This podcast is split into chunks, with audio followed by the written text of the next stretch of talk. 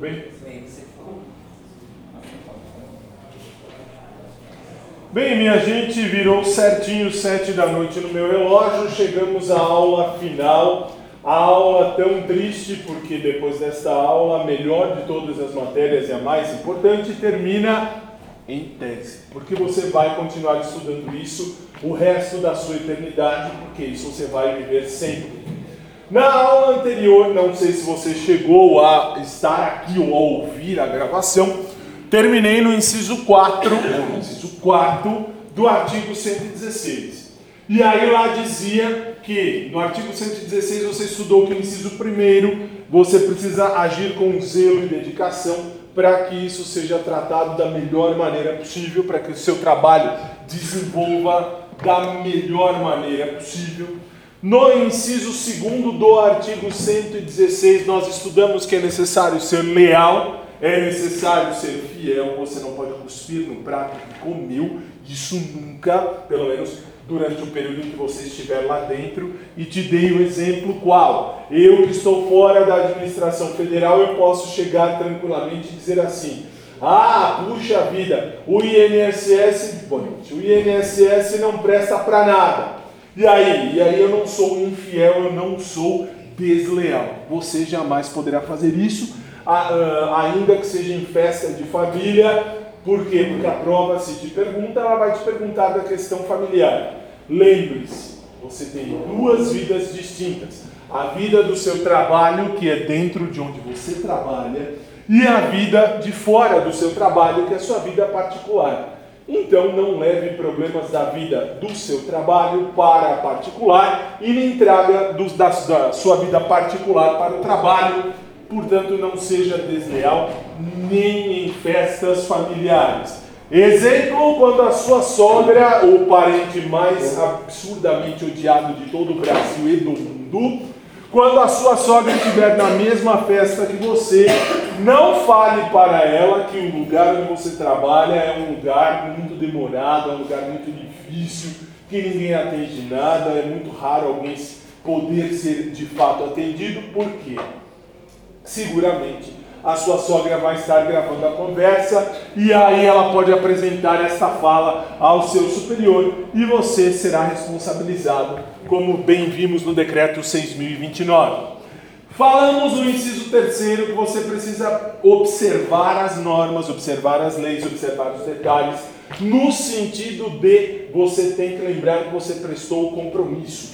E este compromisso é aquele um que você vai jurar solenemente que vai cumprir o código de ética em toda e qualquer circunstância.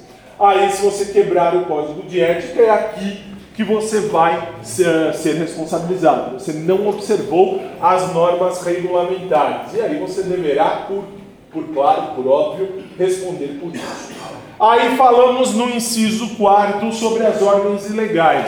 Você não pode cumprir ordem manifestamente ilegal. Te dei o exemplo que cai em prova quando é em exercício, que é quando aquele velho louco que chega, que ele é o desafeto do seu chefe. Seu chefe não gosta dele e aí ele diz para você, ó, oh, quando seu, aquele velho chegar até você, você por favor vire um murro na boca dele porque eu não gosto dele. E mais do que depressa, você diz: puxa, isso é uma ordem legal. Legal por quê? Porque você quer exercitar os seus punhos. Nunca exercite o punho na boca do velho. Por quê? Porque isso é uma ordem legal para você que precisa exercitar os seus músculos, mas ela é ilegal em matéria de lei, porque pela lei você vai responder tanto administrativamente quanto na esfera criminal. Por quê? Porque você está fazendo aqui uma uh, lesão corporal e possivelmente de natureza grave, porque você vai quebrar os dentes do vovozinho. Paramos aqui na aula anterior. Lembro a você que hoje nós vamos acabar, boa noite. Hoje nós vamos acabar o artigo 116 Vamos acabar o artigo 117. Vamos estudar os aspectos éticos da Lei 8.429, que é a lei da improbidade administrativa. E por fim, não pense que eu deixei os exercícios para lá. Não vai dar tempo de fazer tudo, azar, dá tempo de fazer um monte. E aí você vai terminar a aula de hoje com os exercícios que estavam, que estão junto ao seu material de apoio, que está lá embaixo, que está também aí na sua área do aluno. Tendo dito isto, agora eu vou para o inciso 5 do artigo 116, que é onde eu vou uh, começar a aula de hoje. A aula de hoje parte do pressuposto do artigo 116, inciso 5. Lembro que tudo isso são deveres que complementam os deveres que nós já vimos que você terá que fazer. E se você não fizer, você, sinto muito, responderá com o processo administrativo disciplinar. Não tem como fugir dele, que poderá inclusive levar você à exoneração ou à demissão, claro, dependendo da circunstância pela qual você foi contratado. Ah, e antes que eu me esqueça, um parênteses precisa ser aberto. Uh, me perguntavam, agora há pouco, quando cheguei aqui na, na, no Alfa, se a história que o Bolsonaro vai parar com os concursos públicos em 2020, isso procede. O que pode acontecer? Não sei se você já teve aula de direito constitucional, se já teve, você já ouviu, se não teve, eu explico agora. Lá no artigo 37 diz que a única forma que você pode ingressar na administração pública é por concurso público. Ah, mas professor, o Bolsonaro disse pelo ministro da Economia que não vai ter mais concurso público. Na esfera federal, ele pode sim reduzir o número de vagas, isso é da competência dele, ele é o chefe disso tudo. Mas imagine, morrem 25 caras num tribunal qualquer da vida. E aí você fala, puxa professor, eu quero ser analista técnico judiciário. Se morreu 25 caras, eu preciso de 25 para substituir. E aí você fala, como é que eu substituo essa gente? Simples, colocando mais gente. Como é que eu coloco mais gente? Por concurso público. A ética é clara nesse sentido. Se você tiver aposentadoria ou morte, você precisa colocar alguém ali dentro por concurso e só por concurso. Então, o, é, o, o Bolsonaro pode, claro, de fato ele tem essa competência de reduzir o número de vagas, isso ele pode, mas ele não pode acabar com o concurso público, isso jamais mesmo porque uma das promessas de campanha dele era manter o concurso público, mantermos a situação constitucional. Só digo isso porque já me perguntaram aqui embaixo, repito, aliás, foram dois alunos que me perguntaram, então estou trazendo essa informação a você, como já falei nas minhas redes sociais. Enfim, daí tá concurso público não acaba, mas ele pode reduzir na esfera federal, claro, como pode na estadual, se uh, João Dória disser não quero mais concurso, quero diminuir aí a galera, ele pode sim, sem problema nenhum, diminuir o povo. Mas ele jamais, nunca, em hipótese alguma, poderá tirar concurso público de vez. Senão, acaba a administração. Já é uma bosta e se de repente não tiver mais servidor, vai ficar mais lixo ainda. Então, fiquem tranquilos que vocês têm muita chance pela frente. Fechado parênteses, voltamos ao inciso quinto do artigo 116 que diz assim: são deveres do servidor atender com presteza e por favor, se você tem na sua lei aí, grife a palavra presteza porque isso é importante.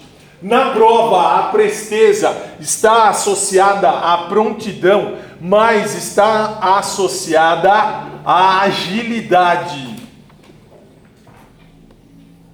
E aí vem mais uma notícia do governo Bolsonaro que temos aí um dos ministros, não me lembro o nome do ministro, se não me engano foi o Onyx Lorenzoni, que disse que o funcionário que não trabalha direito, esse sim deverá ir embora. Isso está correto. Por que está correto? Se você não atender com presteza, com agilidade e com prontidão, se você não fizer o que você tem que fazer, resultado, você sofre o PAD. E se sofrer o PAD, o que acontece com você? Você pode sim e será exonerado pelo, uh, pela situação da desídia. Todo funcionário desidioso, preguiçoso, sim, a ética expulsa da administração. Não me interessa quantos anos você tenha de emprego. Falei na aula 1, repito na última aula, que a estabilidade que você imagina ter, sim, ela existe, mas se você quebrar o código de ética em qualquer dessas circunstâncias, e inclusive nos artigos 116 e 117 da Lei 8.112, você sofrerá as penalidades, e uma delas é perder a estabilidade e ir embora do, do, do, da administração pública e voltará para as cadeiras para aguentar a minha cara feia de múmia outras tantas vezes, se até lá eu não tiver morrido. Enfim, mas para que, que você precisa ser ágil? Ou por que você precisa ser ágil? Porque existem circunstâncias que você precisa mostrar serviço. E são estas três que, inclusive, caem na prova. Se não cai em ética, cai em constitucional. Se não cai em constitucional, cai em administrativo. Então, cai. Primeira delas, ao público em geral, prestando as informações requeridas, ressalvadas as protegidas por sigilo. Ao público em geral, você vai prestar as informações, claro. Que tipo de informações? Todas! Exceto as sigilosas.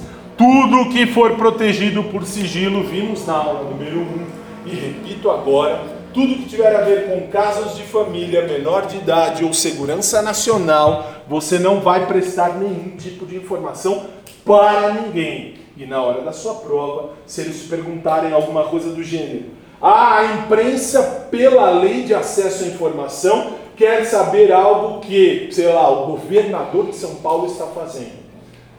Se é, for uma questão de obra, ah, está construindo uma obra. Isso deve ser prestado e não pela lei de acesso à informação.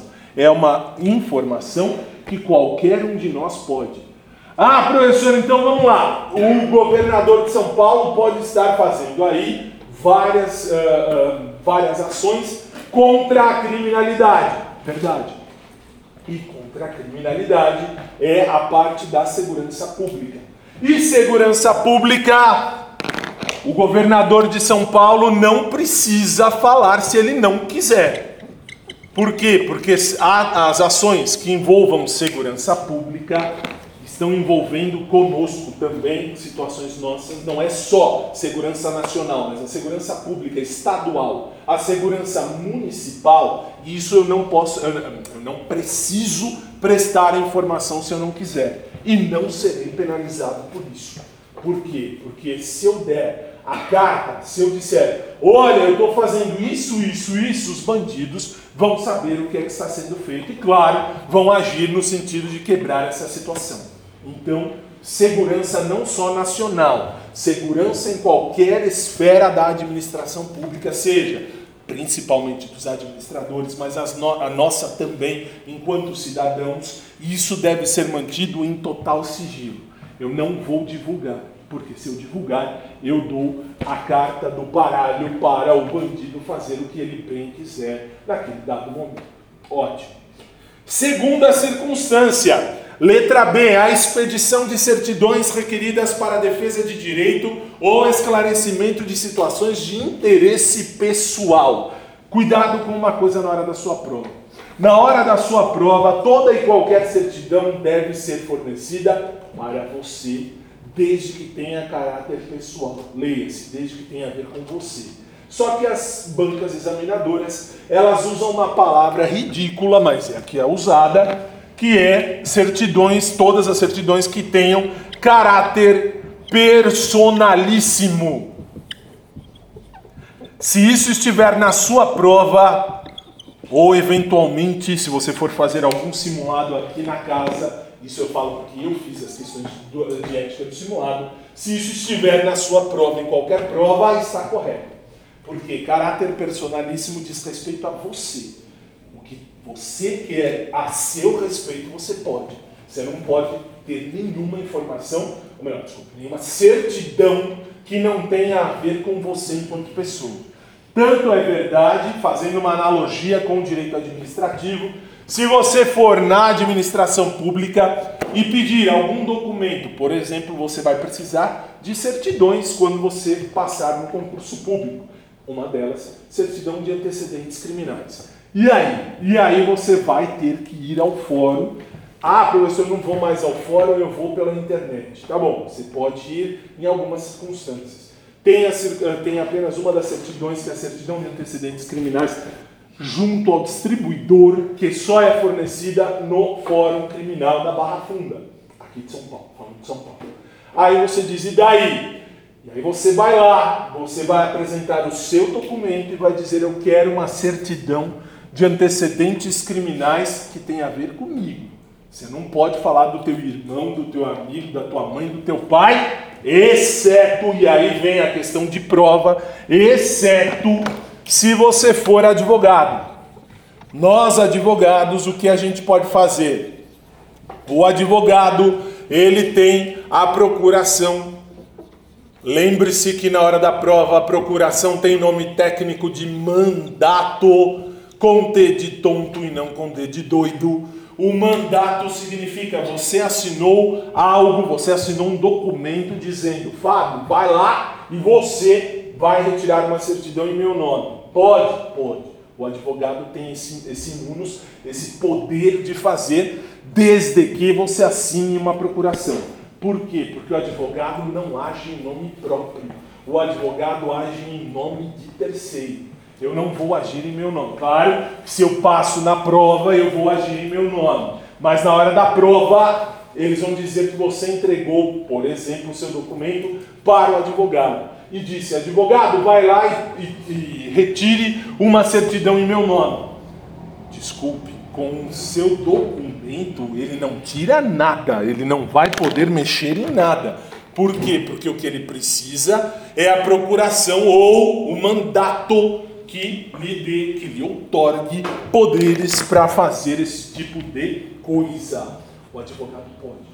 Professor, aí a prova diz assim: o cara fez uma procuração, assinou em cartório e levou para uh, uh, reconhecer firma, e ao reconhecer firma estava a assinatura da mãe dele. E disse: Mãe, pega para mim todos os meus dados numa certidão pessoal. Cuidado. Para o direito administrativo, isso é totalmente possível, é totalmente válido, existem algumas circunstâncias que você pode.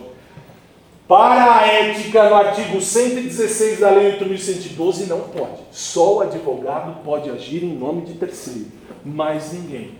Não adianta você falar, minha mãe, meu pai, minha avó, meu avô. Não dá. E te dou um outro exemplo. Se você está aqui no Alfa, e repito, se você está aqui como aluno aqui no Alfa, e você disser, quero ver tudo que o Alfa tem a meu respeito, eu vou pedir para que eles emitam uma certidão mostrando tudo que tem a meu respeito. Você vai lá, não sei qual é o trâmite legal, não sei como é que funciona aqui, mas você tem direito a receber tudo o que você tem aqui de informações no alvo. Por quê? Porque é caráter personalíssimo. Tudo que diz respeito a você, você pode. Você jamais poderá pegar de um amigo, de uma amiga, ou de um professor, ou de quem quer que seja. Isso jamais. Você pode sim pegar toda e qualquer informação que diga respeito a você enquanto pessoa. A você, isto é totalmente válido.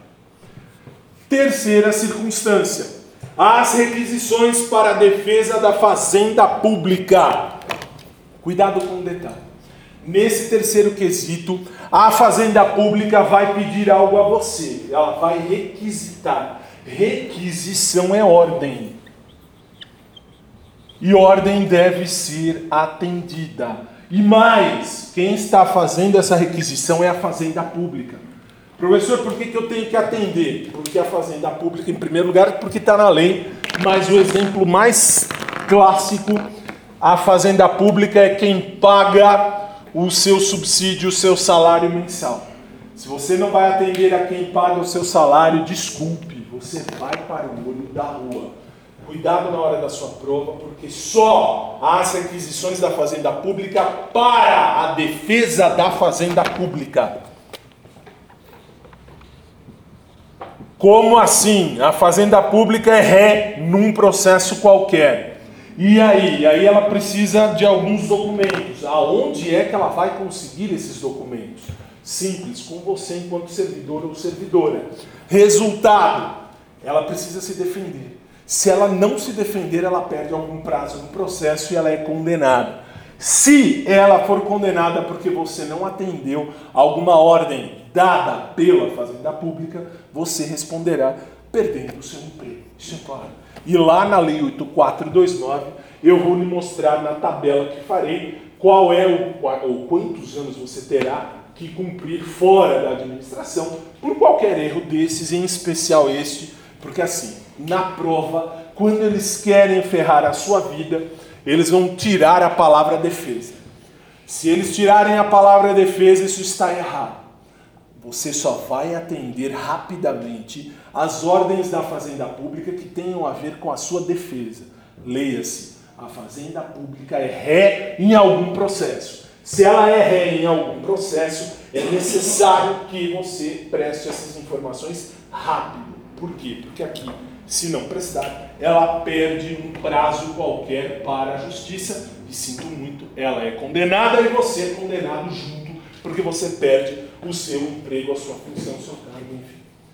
E vamos seguir. Ainda na questão de deveres do servidor, número 6, se você tiver a sua lei em mãos, se você tiver a lei, veja aí que no inciso 6 vai falar levar as irregularidades de que tiver ciência em razão do cargo. E aqui cai na prova e a situação está aqui. Por quê? Já vou explicar. Ao conhecimento da autoridade superior ou quando houver suspeita de envolvimento desta, ao conhecimento de uma outra autoridade competente para a apuração. Se você souber de algo errado, tem algo acontecendo muito errado na administração, ótimo, leve em razão do cargo da pessoa. Agora vamos ao caso. Qual é o caso? Você não vai com a cara da sua amiguinha ou do seu amiguinho. Vou usar amiguinha porque é assim que vai cair na prova. Claro que vai ser de uma maneira mais técnica. Eu não sou técnico, eu quero que você morra. Eu vou lhe dar o exemplo para você entender. Você vai entender nesse sentido assim.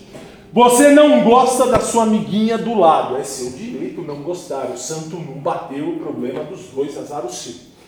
Dentro da administração, você tem que respeitar a pessoa. Tá bom. Num belo fim de semana, imaginemos, agora vem aí um feriado prolongado, você fala, puxa, vou viajar. Tá bom. Você vai viajar, você está em algum lugar desse Brasilzão, quando de repente você dá de cara com a sua amiguinha do que trabalha ao seu lado dia a dia. Perceba que tem um mundo inteiro para viajar e vocês viajaram para o mesmo lugar, no mesmo feriado. Pior, na Sexta-feira Santa, quando morre Jesus Cristo. Ah, professor, isso é triste. Você vai morrer junto agora, porque você vai entender por quê. Aí você diz, puxa professor, estou passeando por uma rua qualquer e percebo que minha amiga ela é casada e ela está com outro cara no meio ali da, da rua passeando, ou pior, entrando num motel. Ah, já sei o que eu vou fazer. Segunda-feira depois da Páscoa eu vou chegar ao meu chefe e vou dizer, chefe, a minha amiguinha estava no feriado, na Sexta-feira Santa, dando para um cara que não tem nada a ver com o marido dela. E ela dá para quem ela quiser. Ela pode dar para o mundo. Isso não tem nada a ver com o cargo. Se isso não tem nada a ver com o cargo e você levou essa informação ao seu superior, desculpe você vai responder. Por quê? Porque além de você mexer aqui, que não tem nada a ver com o cargo, você vai responder criminalmente porque você está levando uma informação. Você está trazendo ali, você está fazendo ali uma acusação. Ah, professor, mas eu provo. Cuidado, você pode provar em qualquer esfera. lembro a você, não tem a ver com o cargo. Você cala a sua boca. Não interessa para quem ela dá. Ela pode dar pro Papa. Se tiver a ver com o cargo, é sua obrigação levar isso a conhecimento do seu chefe, ainda que seja no feriado. Se não tem nada a ver com o cargo, desculpe, você não tem nada que falar. E agora vou um pouquinho mais além desse mesmo exemplo. Naquela sexta-feira santa, você está passando pela rua, você percebe a sua amiguinha que é casada com outro cara, saindo com o seu chefe. Putz, professor, agora ferrou tudo. Ela vai dar para o chefe. E eu? E aí você, você cala a boca.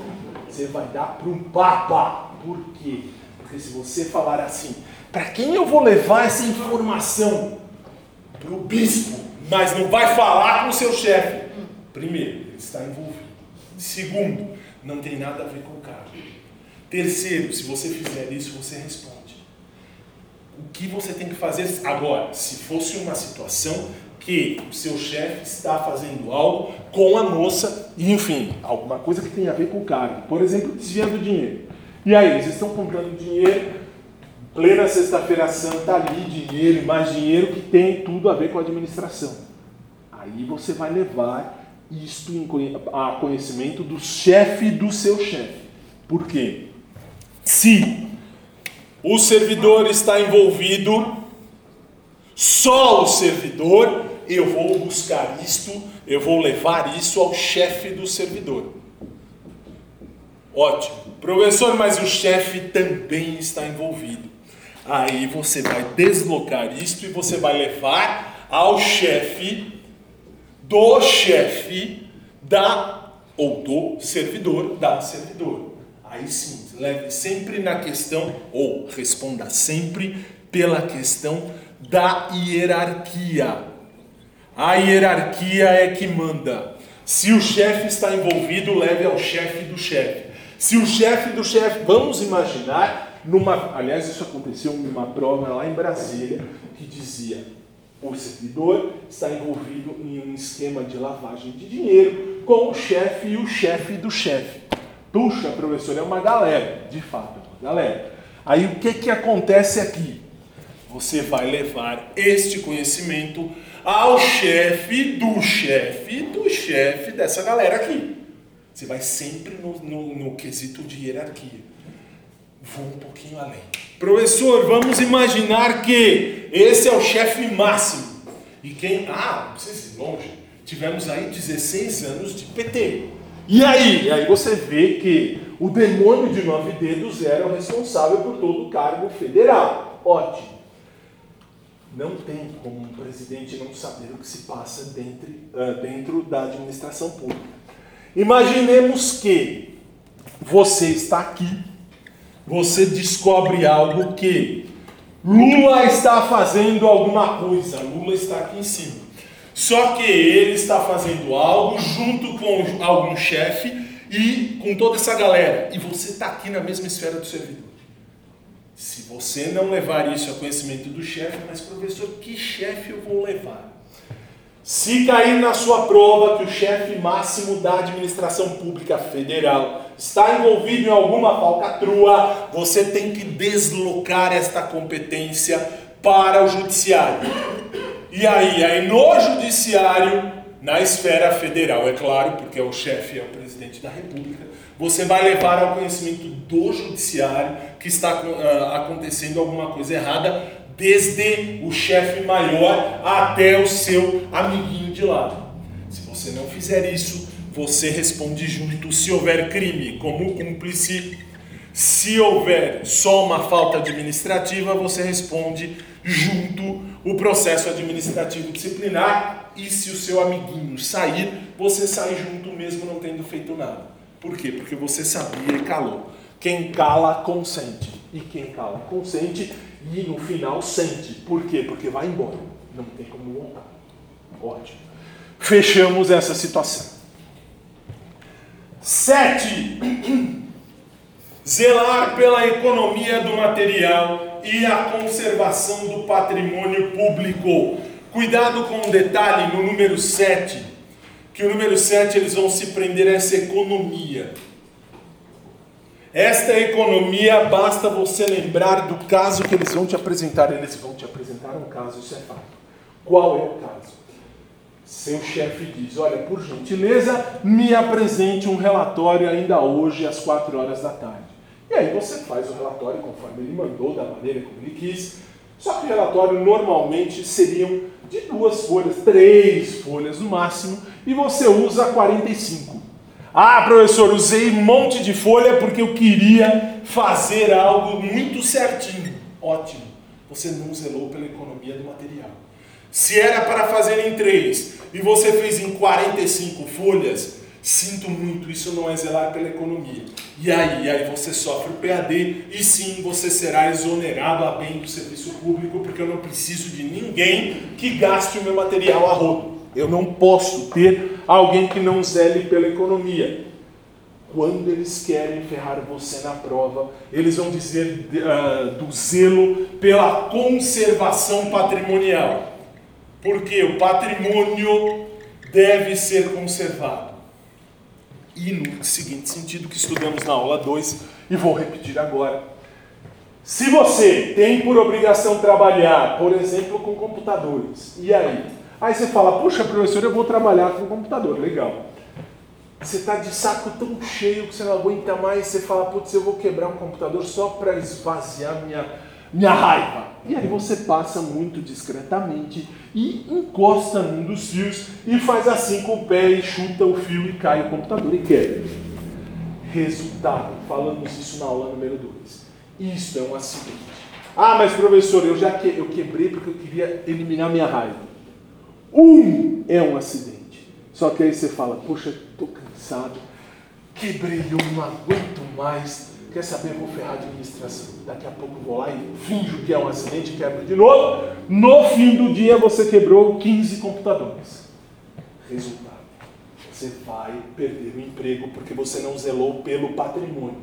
Você tem que zelar pelo patrimônio, inclusive, de maneira ampla. Como assim? Professor, eu não estou de saco cheio, mas sinto muito, eu não quero hoje, aí eu sou, ou então eu sou muito estabanado e eu estou muito cansado só, só estou cansado porque eu não dormi direito. Tá bom. Se você é estabanado tanto quanto eu, você vai quebrar um monte de coisa ao longo da sua vida. Só não quebre na administração pública. Por quê? Porque isso não é zelo pelo patrimônio. Aí cai na prova do estabanado. E eles vão colocar a palavra estabanado quando eles querem ferrar a sua vida. Uma pessoa que é estabanada ou, ou estabanado, o que acontece com ele? Ele não zela pelo patrimônio público. Por mais uh, boa vontade que ele tenha, um, ele vai passar como acidente, os outros que ele quebrar, tudo isso ele responde porque não é zelar pelo patrimônio. Ele não está zelando por nada, muito pelo contrário ele está deixando se esvair todo o patrimônio da administração pública. Cuidado com isso na hora da sua prova. Oito, guardar sigilo sobre assunto da repartição. E se você tem a lei, basta você grifar a palavra sigilo. Por quê? Porque o sigilo, você sabe, são os assuntos internos da administração. Ah, tá bom, professor, tá, é assunto interno, legal, e daí? daí, repito a você, o exemplo que te dei na aula 2, que é o que cai normalmente aqui. Você, de repente, você é casado ou você é casada. Primeiro eu espero que o pé na bunda venha logo, porque vem. E aí, aí no dia do seu casamento tem aquela música linda e maravilhosa que pelo menos em sabe, 30 casamentos que fui na vida, 28 tocaram a música dos tribalistas, aquela que diz: Meu melhor amigo é o meu amor. Ótimo. Na hora do seu casamento, essa música toca, todo mundo fica feliz. Aí vem aquela alegria assim: o seu melhor amigo é o seu amor. Alguns anos depois, ou talvez alguns dias, falo alguns dias porque lá em casa tivemos um caso de um primo meu que se casou e 14, 15 dias depois o casamento estava anulado por questões de e aí, aí você vai lembrar da música que diz: Meu melhor amigo é o meu amor, Acabou. Aí o seu pior inimigo é o seu amor. Porque o ex-amor é aquele que sabe os seus piores podres. E ao saber os piores podres, se você falar algo de dentro da administração, sinto muito, você responde. E eu já vi na prova, aliás, já vi na vida, não só na prova, mas na prova teve um caso que dizia: o filho era muito amigo do pai por qualquer razão, e daqui a pouco o pai brigou com o filho, o filho brigou com o pai, e um não fala mais com o outro, o outro não fala mais com um, e o que aconteceu? É, aconteceu que o pai tem todos os podres do filho.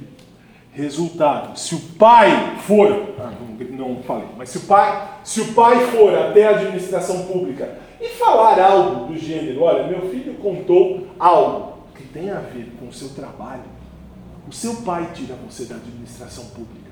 Não importa quem ele seja. Não importa quem seja que chegue lá e fale alguma coisa que você contou em sigilo. Quer falar em sigilo, se tranca no quarto, fala com Deus ou com o demônio, com quem você quiser, mas só você, Deus ou o demônio, mais ninguém. Porque qualquer um que tenha ouvido, inclusive, ah não, tem caso, você pode falar com o seu animalzinho de estimação.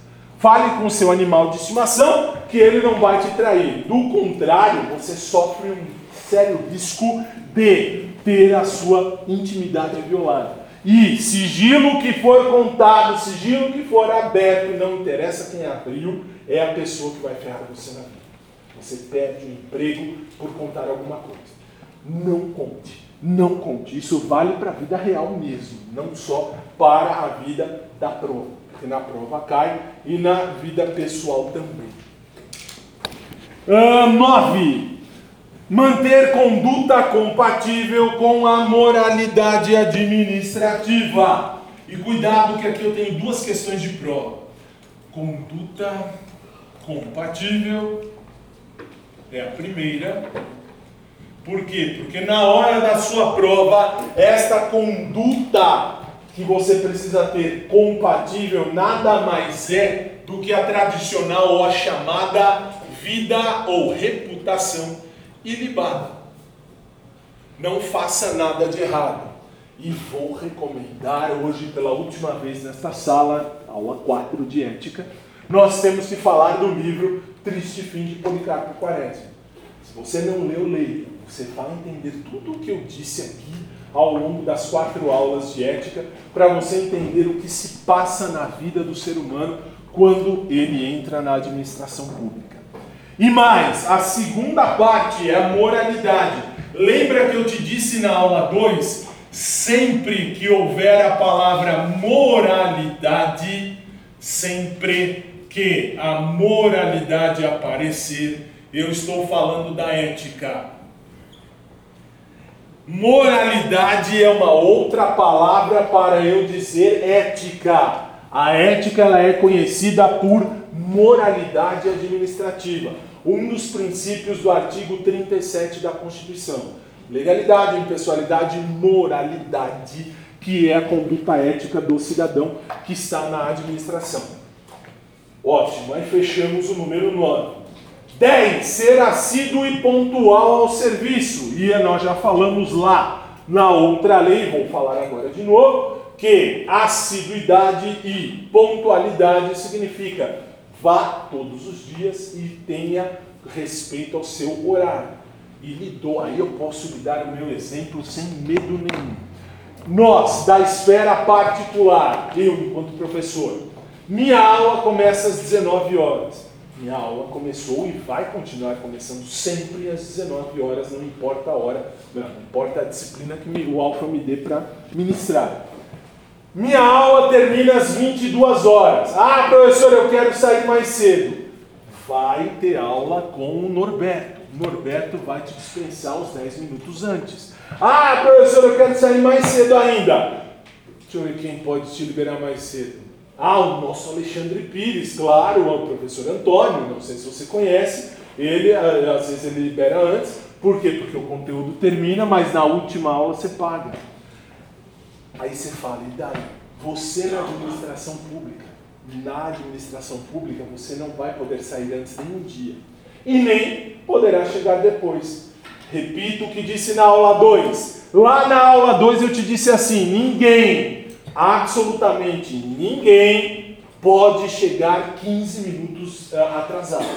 Ah, professor, mas é tão comum isso de 15 minutos atrasado? Aí eu te falo, desculpe, não pode. Na administração pública isso é terminantemente proibido.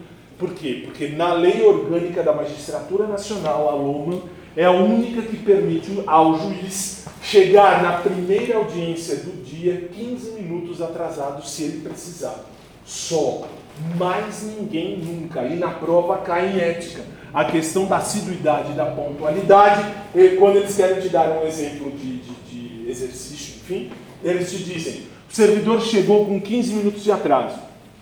E ao chegar com 15 minutos de atraso, ele foi lá e começou a trabalhar e ganhou o dia. Não, está errado. Se você atrasar, não importa, um segundo após, um segundo após o que acontece com você, você pode sim sofrer o PAD. Aí eles podem dizer assim quando eles querem um pouquinho mais longe. Ah, o funcionário chegou 15 minutos atrasado porque estava em greve de ônibus aquele dia, aqui, a, a, a, o local onde ele trabalha. Eu quero que ele se foda. Por quê? Porque quando você assumiu um horário na administração pública, você vai chegar no horário. Professor, mas é uma greve de ônibus, como é que eu vou chegar? Sai três horas da manhã da sua casa, como os velhos fazem. Te disse isso na aula 1. Meu pai era um exemplo vivo disso. Três e meia, quatro horas da manhã, ele já estava já com a casa todinha arrumada e ele ia para o uh, INSS para ficar batendo papo com as atendentes.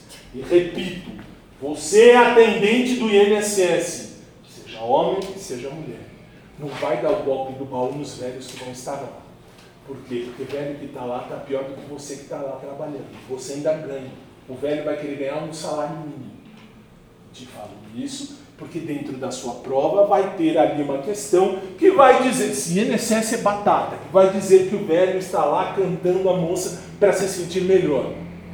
Carlos Alberto de Nóbrega Silvio Santos não estão lá no INSS para pegar dinheiro. Não estão. Então, assim, você mulher, e agora você homem, Suzana Vieira, que tem oitenta e tantos anos nas costas, ela não está lá no INSS para pegar dinheiro. Ela está lá aposentada. Então não caia na lábia do velho. O velho está lá para cumprir a sua vida. E ele vai. E na prova, se você cair, você cai na prova por um ponto você vai dizer: ah, não, tá certo, o velho fez com que a, a funcionária se sentisse a mais bonita do mundo. A funcionária não está lá para ser elogiada. Não no sentido de roupa, ou de boniteza, ou de, sei lá, de nada. Você está lá para trabalhar, não importa se homem, não importa se mulher. E você tem que ser assíduo e pontual. Seu horário é das 8 às 4 seu horário é das 8 às 4. Não esqueça. Ótimo. 11. Tratar com urbanidade as pessoas. E lá no 11 basta você lembrar da palavra urbanidade. Por quê? Porque esta urbanidade vai cair na sua prova. Isso é batata. É a cortesia, é a atenção, é a delicadeza. Delicadeza no sentido de tratar bem. Seja cortês, trate a todos com cortesia. Mas cuidado, porque aí quando eles querem ferrar você na sua prova, eles vão dizer, é um dever do servidor enquanto ele está dentro da administração pública. Isso está errado. Te disse na aula 2, repito agora, dentro do artigo 116, que você será urbano sempre sempre o resto da sua vida. É um dever, não está dizendo aqui. Aqui na lei diz: são deveres do servidor. Tratar com urbanidade as pessoas. Você é servidor, você é servidora 366 dias por ano. Já fala mais, porque quando é ano bissexto também conta. E sempre. Ah, professor, eu estava, sei lá, indo para o trabalho, fecharam o meu carro, eu quero xingar ele. O cara eu vou xingar de tudo quanto é nome. Ótimo. Se alguém estiver ali perto e disser, poxa, eu conheço aquele cara. Aquele cara, ele é funcionário público, olha o que ele está fazendo. Se isso chegar ao ouvido do seu superior, e na prova, é o exemplo da prova, você responde. Você vai perder o emprego. Esta urbanidade é do, da hora que você tomar posse até o fim da sua vida. Ou até a sua exoneração ou aposentadoria. Ah, não, desculpe, aposentadoria não. É exoneração ou morte. Enquanto você estiver trabalhando, eu sinto muito, você vai ter que ser urbano com todo mundo. Não adianta. Professor, eu estou de saco cheio hoje, vou xingar. Vou dizer o que um professor aqui da casa diz, não vou dar o nome ao boi, mas eu vou dizer o que ele diz. Quando você for xingar alguém, coloque o dedo na boca e depois enfie no cu e cante o hino nacional. Aí você vê se vale a pena você xingar alguém. Você responde. É você que vai responder. E na prova você responde. E na vida você responde. Pois não. Se for funcionário público aposentado, também deve manter essa conduta? Até Corre o risco de desaposentação. Desaposentação pode acontecer. Já vi acontecer uma única vez, que você fala, acontece. E assim, por questão de desurbanidade. Porque a pessoa não foi cortês. Pior, foi numa fila de, de padaria. O cara foi xingar o outro cara porque assim, estava na fila, o cara entrou e aí começaram a discutir. Não, eu tô aqui, eu tô ali, eu tô aqui, eu tô ali. Desculpem vocês mulheres, mas uma, uma vovozinha levou isso a conhecimento do superior e o superior disse, o senhor agiu com desurbanidade, o senhor sabe que a lei diz, o senhor é urbano e tem que ser urbano até o fim da vida. Perdeu a aposentadoria já aposentado foi desaposentado por conta dessa besteira. Isso não tem como. A urbanidade vai com você até o fim. Quer xingar, está no carro, se isso cair na prova, fecha o vidro, aumenta a música no máximo e xinga todos, a vida inteira. Ninguém vai ouvir. Depois você abaixa a música e continua seu caminho. Porque, se, aliás, se for funk, eu te xingo. Não precisa ninguém xingar. Mas deixa isso para lá, seja urbano sempre. Doze. Disse, que prova, vamos com calma aqui, esse aqui tem que ser bem explicadinho. Representar contra a ilegalidade omissão ou abuso de poder. E aliás, se você tem aí na sua, na sua lei a, a questão da, do, do inciso 12, grife por favor ilegalidade, omissão e abuso de poder. Por quê? Porque ilegalidade, omissão ou abuso de poder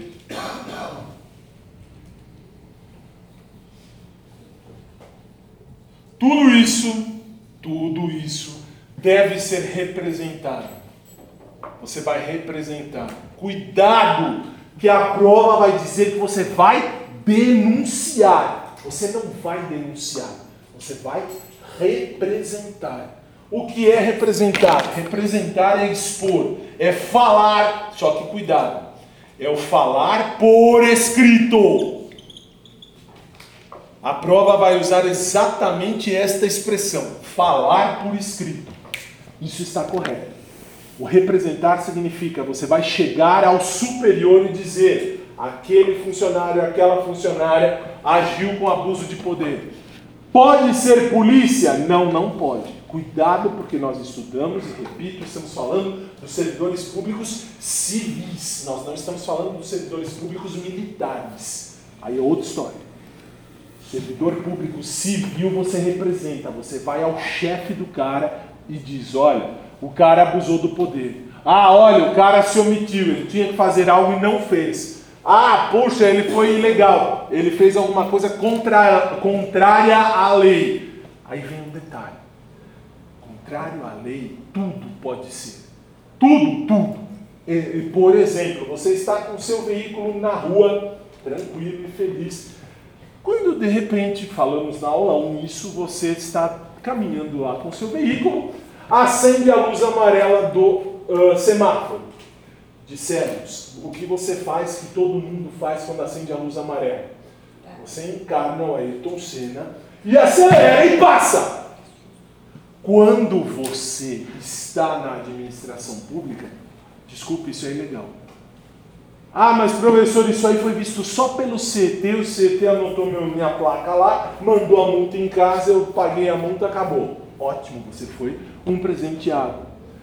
Vamos imaginar que amanhã ou depois eu estou no carro exatamente atrás do seu. Aí, bom, aí não adianta porque eu acelero também, então não, aí não tem, não. Aí não. Aí vamos mudar. Você pega alguém que você atende sempre no INSS, por exemplo, e aí você vê que aquela vovozinha, aquele vovozinho, está no carro de trás, acendeu a luz amarela.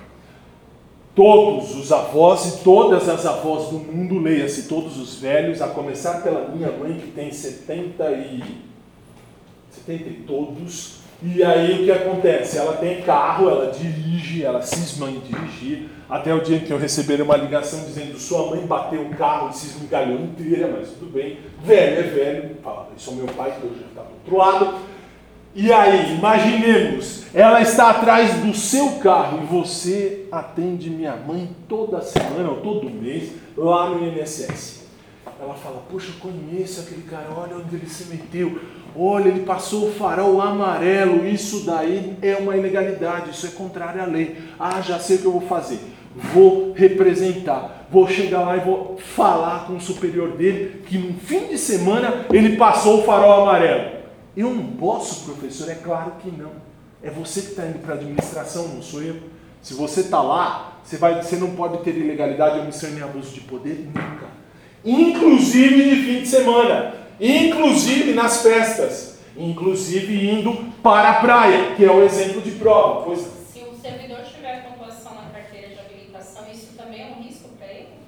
Para exoneração, não, mas para promoção, em alguns momentos, depende da circunstância. Exonerar pode ter 50 pontos. Você falar, putz, não estou nem aí, vou ter 50 pontos. Tá bom, você tem 50 pontos, não sai. Você não sai da administração por conta disso.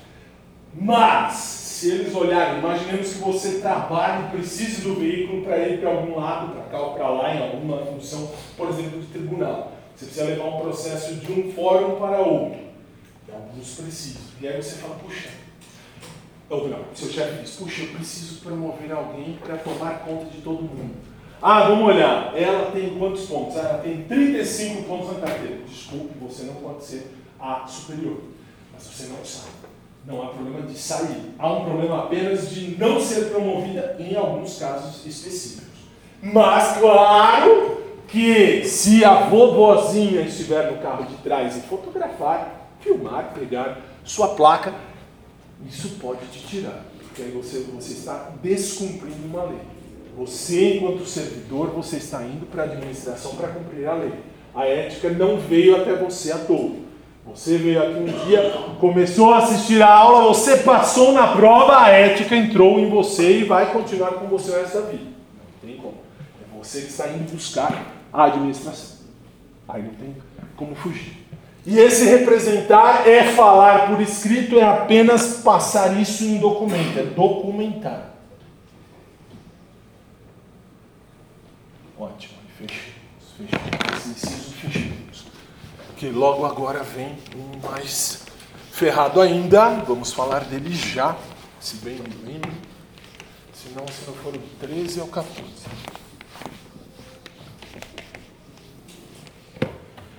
Ah, vamos seguir. Uh, parágrafo único, a representação é por via hierárquica, isso eu já falei, falei aqui, e aqui eu vou manter. Você sempre vai falar com o chefe a hierárquica, aliás, esse H está mais parecido um R, mas bem hierárquica. Sempre para o chefe, você nunca vai falar para o, alguém que não tenha nada a ver com o cara. Se o cara errou, é o chefe dele que vai receber isso. Ah, e fechamos que agora é no 117 que nós vamos falar de uma coisa que me interessa.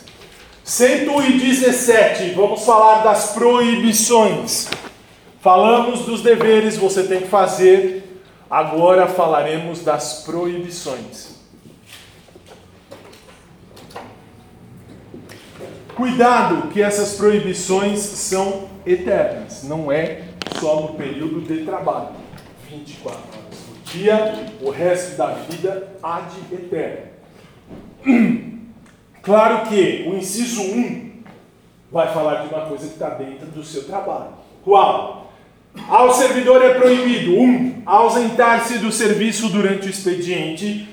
Grife, por favor, sem prévia autorização. Isso eu preciso que você saiba. Você não pode se ausentar sem prévia autorização do chefe imediato. Porque aqui eles vão te perguntar uma dezena de coisas e eu preciso que você entenda uma coisa antes. Essa autorização é o quê? É uma autorização do tipo: você pode sair, ok, mas para quê? Então vamos por partes. Aqui na sala de aula, vamos tomar por exemplo aqui a sala de aula. Você está aí sentado ou sentada, ouvindo a aula, tranquilo, anotando o que tem que anotar. Uma bela hora, sua barriga aperta, você diz, professor, eu preciso cagar. Se você levantar a mão e disser, professor, eu preciso cagar, eu te mando cagar antes. Aqui você vai entrar e sair da sala tantas e quantas vezes você quiser. Então, para mim, eu quero que você morra no banheiro junto com a merda. É seu direito cagar. Na administração pública também. Só que tem um detalhe, e aí mora o problema. Esta autorização, ou melhor, esta não precisar, este não precisar de autorização tem um tempo. Você pode se ausentar por até 30 minutos sem autorização do chefe. Cuidado com o detalhe. Eu dizia até então, até, aliás, até o último módulo de aula que ministrei nesta sala, eu disse: 40 minutos você tem livre. O, o STJ já entendeu que diminuiu o tempo. Por quê? Se você precisa cagar, por exemplo, você tem 30 minutos para ir ao banheiro e cagar o seu intestino inteiro. Você vai lá e caga tudo o que você quiser em 30 minutos. Passados os 30 minutos, se você não voltou e está cagando, dê descarga e vá junto com a merda, porque você sofrerá um PAD. Se você quebrar esta proibição, você sofrerá um PAD. E você poderá ser exonerado. Então, exonerado por exonerado já cai fora junto na hora da merda. Só que num belo dia eles podem te perguntar na prova a situação assim. Você está num dia muito ruim. Nossa, professor, minha barriga está muito ruim. Eu estou com a barriga mal, eu tenho que cagar de 5 em 5 minutos. Estou com diarreia, eu vim para não perder o dia. Todos nós, eu espero que você já tenha tido diarreia para ver o que, que é bom para tosse. E se você tem hemorroida, você vai sentir muito mais a diarreia. Eu espero que você tenha hemorroida para sentir o poder da diarreia. O que, que você faz no dia que você está com diarreia? Vai no médico. Muitíssimo bem, você vai ao médico. Não vai para o trabalho para ficar entrando e saindo toda hora. Ah, professor, mas é só uma diarreiazinhazinha. E aí a prova diz: o funcionário não foi ao médico, mas disse assim: chefe, eu preciso hoje sair muito porque eu estou com diarreia. Se eu ficar parado aqui, de repente eu precisar sair, você não, não, não, não faça nada. Se o seu chefe autorizar, e aí vem a questão da prova, se seu chefe der uma autorização expressa, dizendo dia 17 de abril de 2019, o funcionário Joãozinho da Silva pode ir ao banheiro tantas quantas vezes quiser, porque me avisou que está com diarreia. Professor, mas isso é estúpido. Também acho estúpido, mas ele te deu autorização. E se ele te deu autorização, você pode. Aí não tem problema. Então, precisa ir longe. Artigo 482 da CLT. Nenhum funcionário pode ficar indo e voltando ao banheiro tantas e quantas vezes quiser, a não ser que o seu superior diga, ok, vai. E te dou um exemplo, eu tive diarreia em 2015. Eu estava no meio de uma aula, não era aqui ainda, na outra casa que eu dava aula, estava feliz e contente dando aula. Lógico que quando cheguei eu disse, minha gente, eu estou com diarreia, se eu sair correndo eu vou para o banheiro, vou cagar e volto. Eu já tinha autorização expressa do meu superior. Meu superior disse, ok, vai dar aula, a gente sabe, qualquer coisa a gente põe o senhor para dar aula no outro horário para complementar. Saí naquele dia umas seis ou sete vezes. Desculpe, meu cu estava aberto, eu não tenho o que fazer. Se você tem diarreia, você sabe o que é. Mas se você tem a autorização do seu chefe, isso é válido. Aí não tem problema. Aí vem uma outra questão de prova nesse sentido, só que não tem nada a ver agora com diarreia.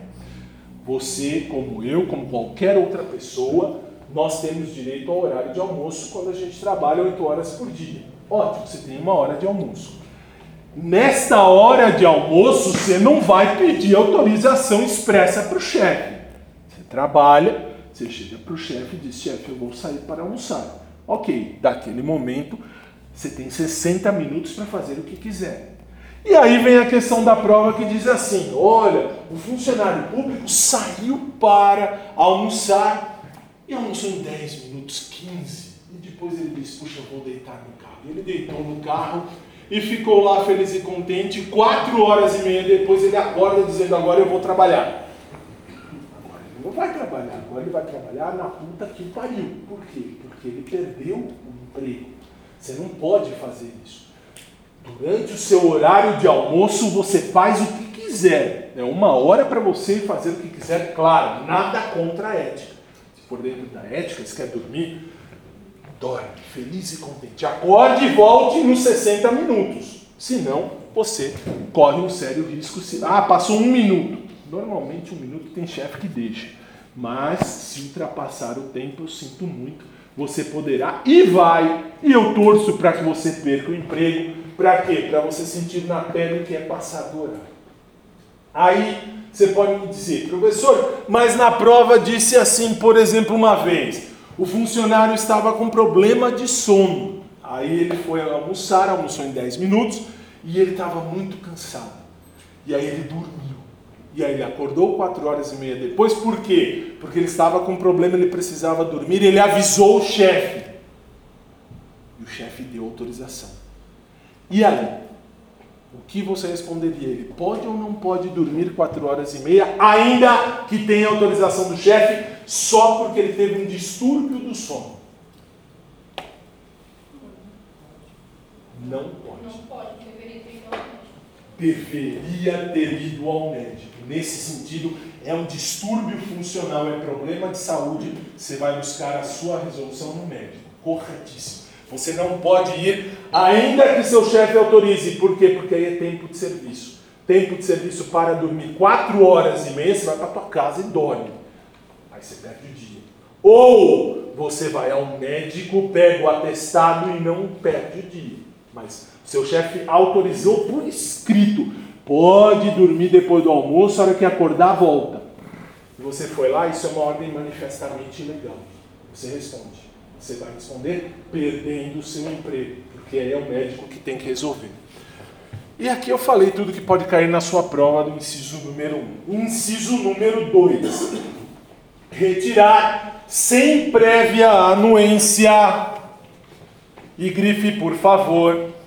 Sem prévia anuência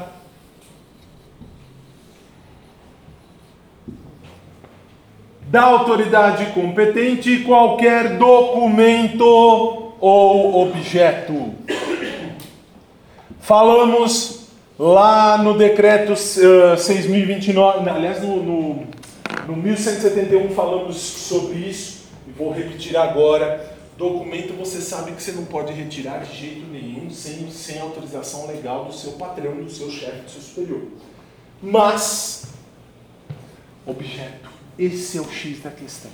A prova vai se prender ao objeto.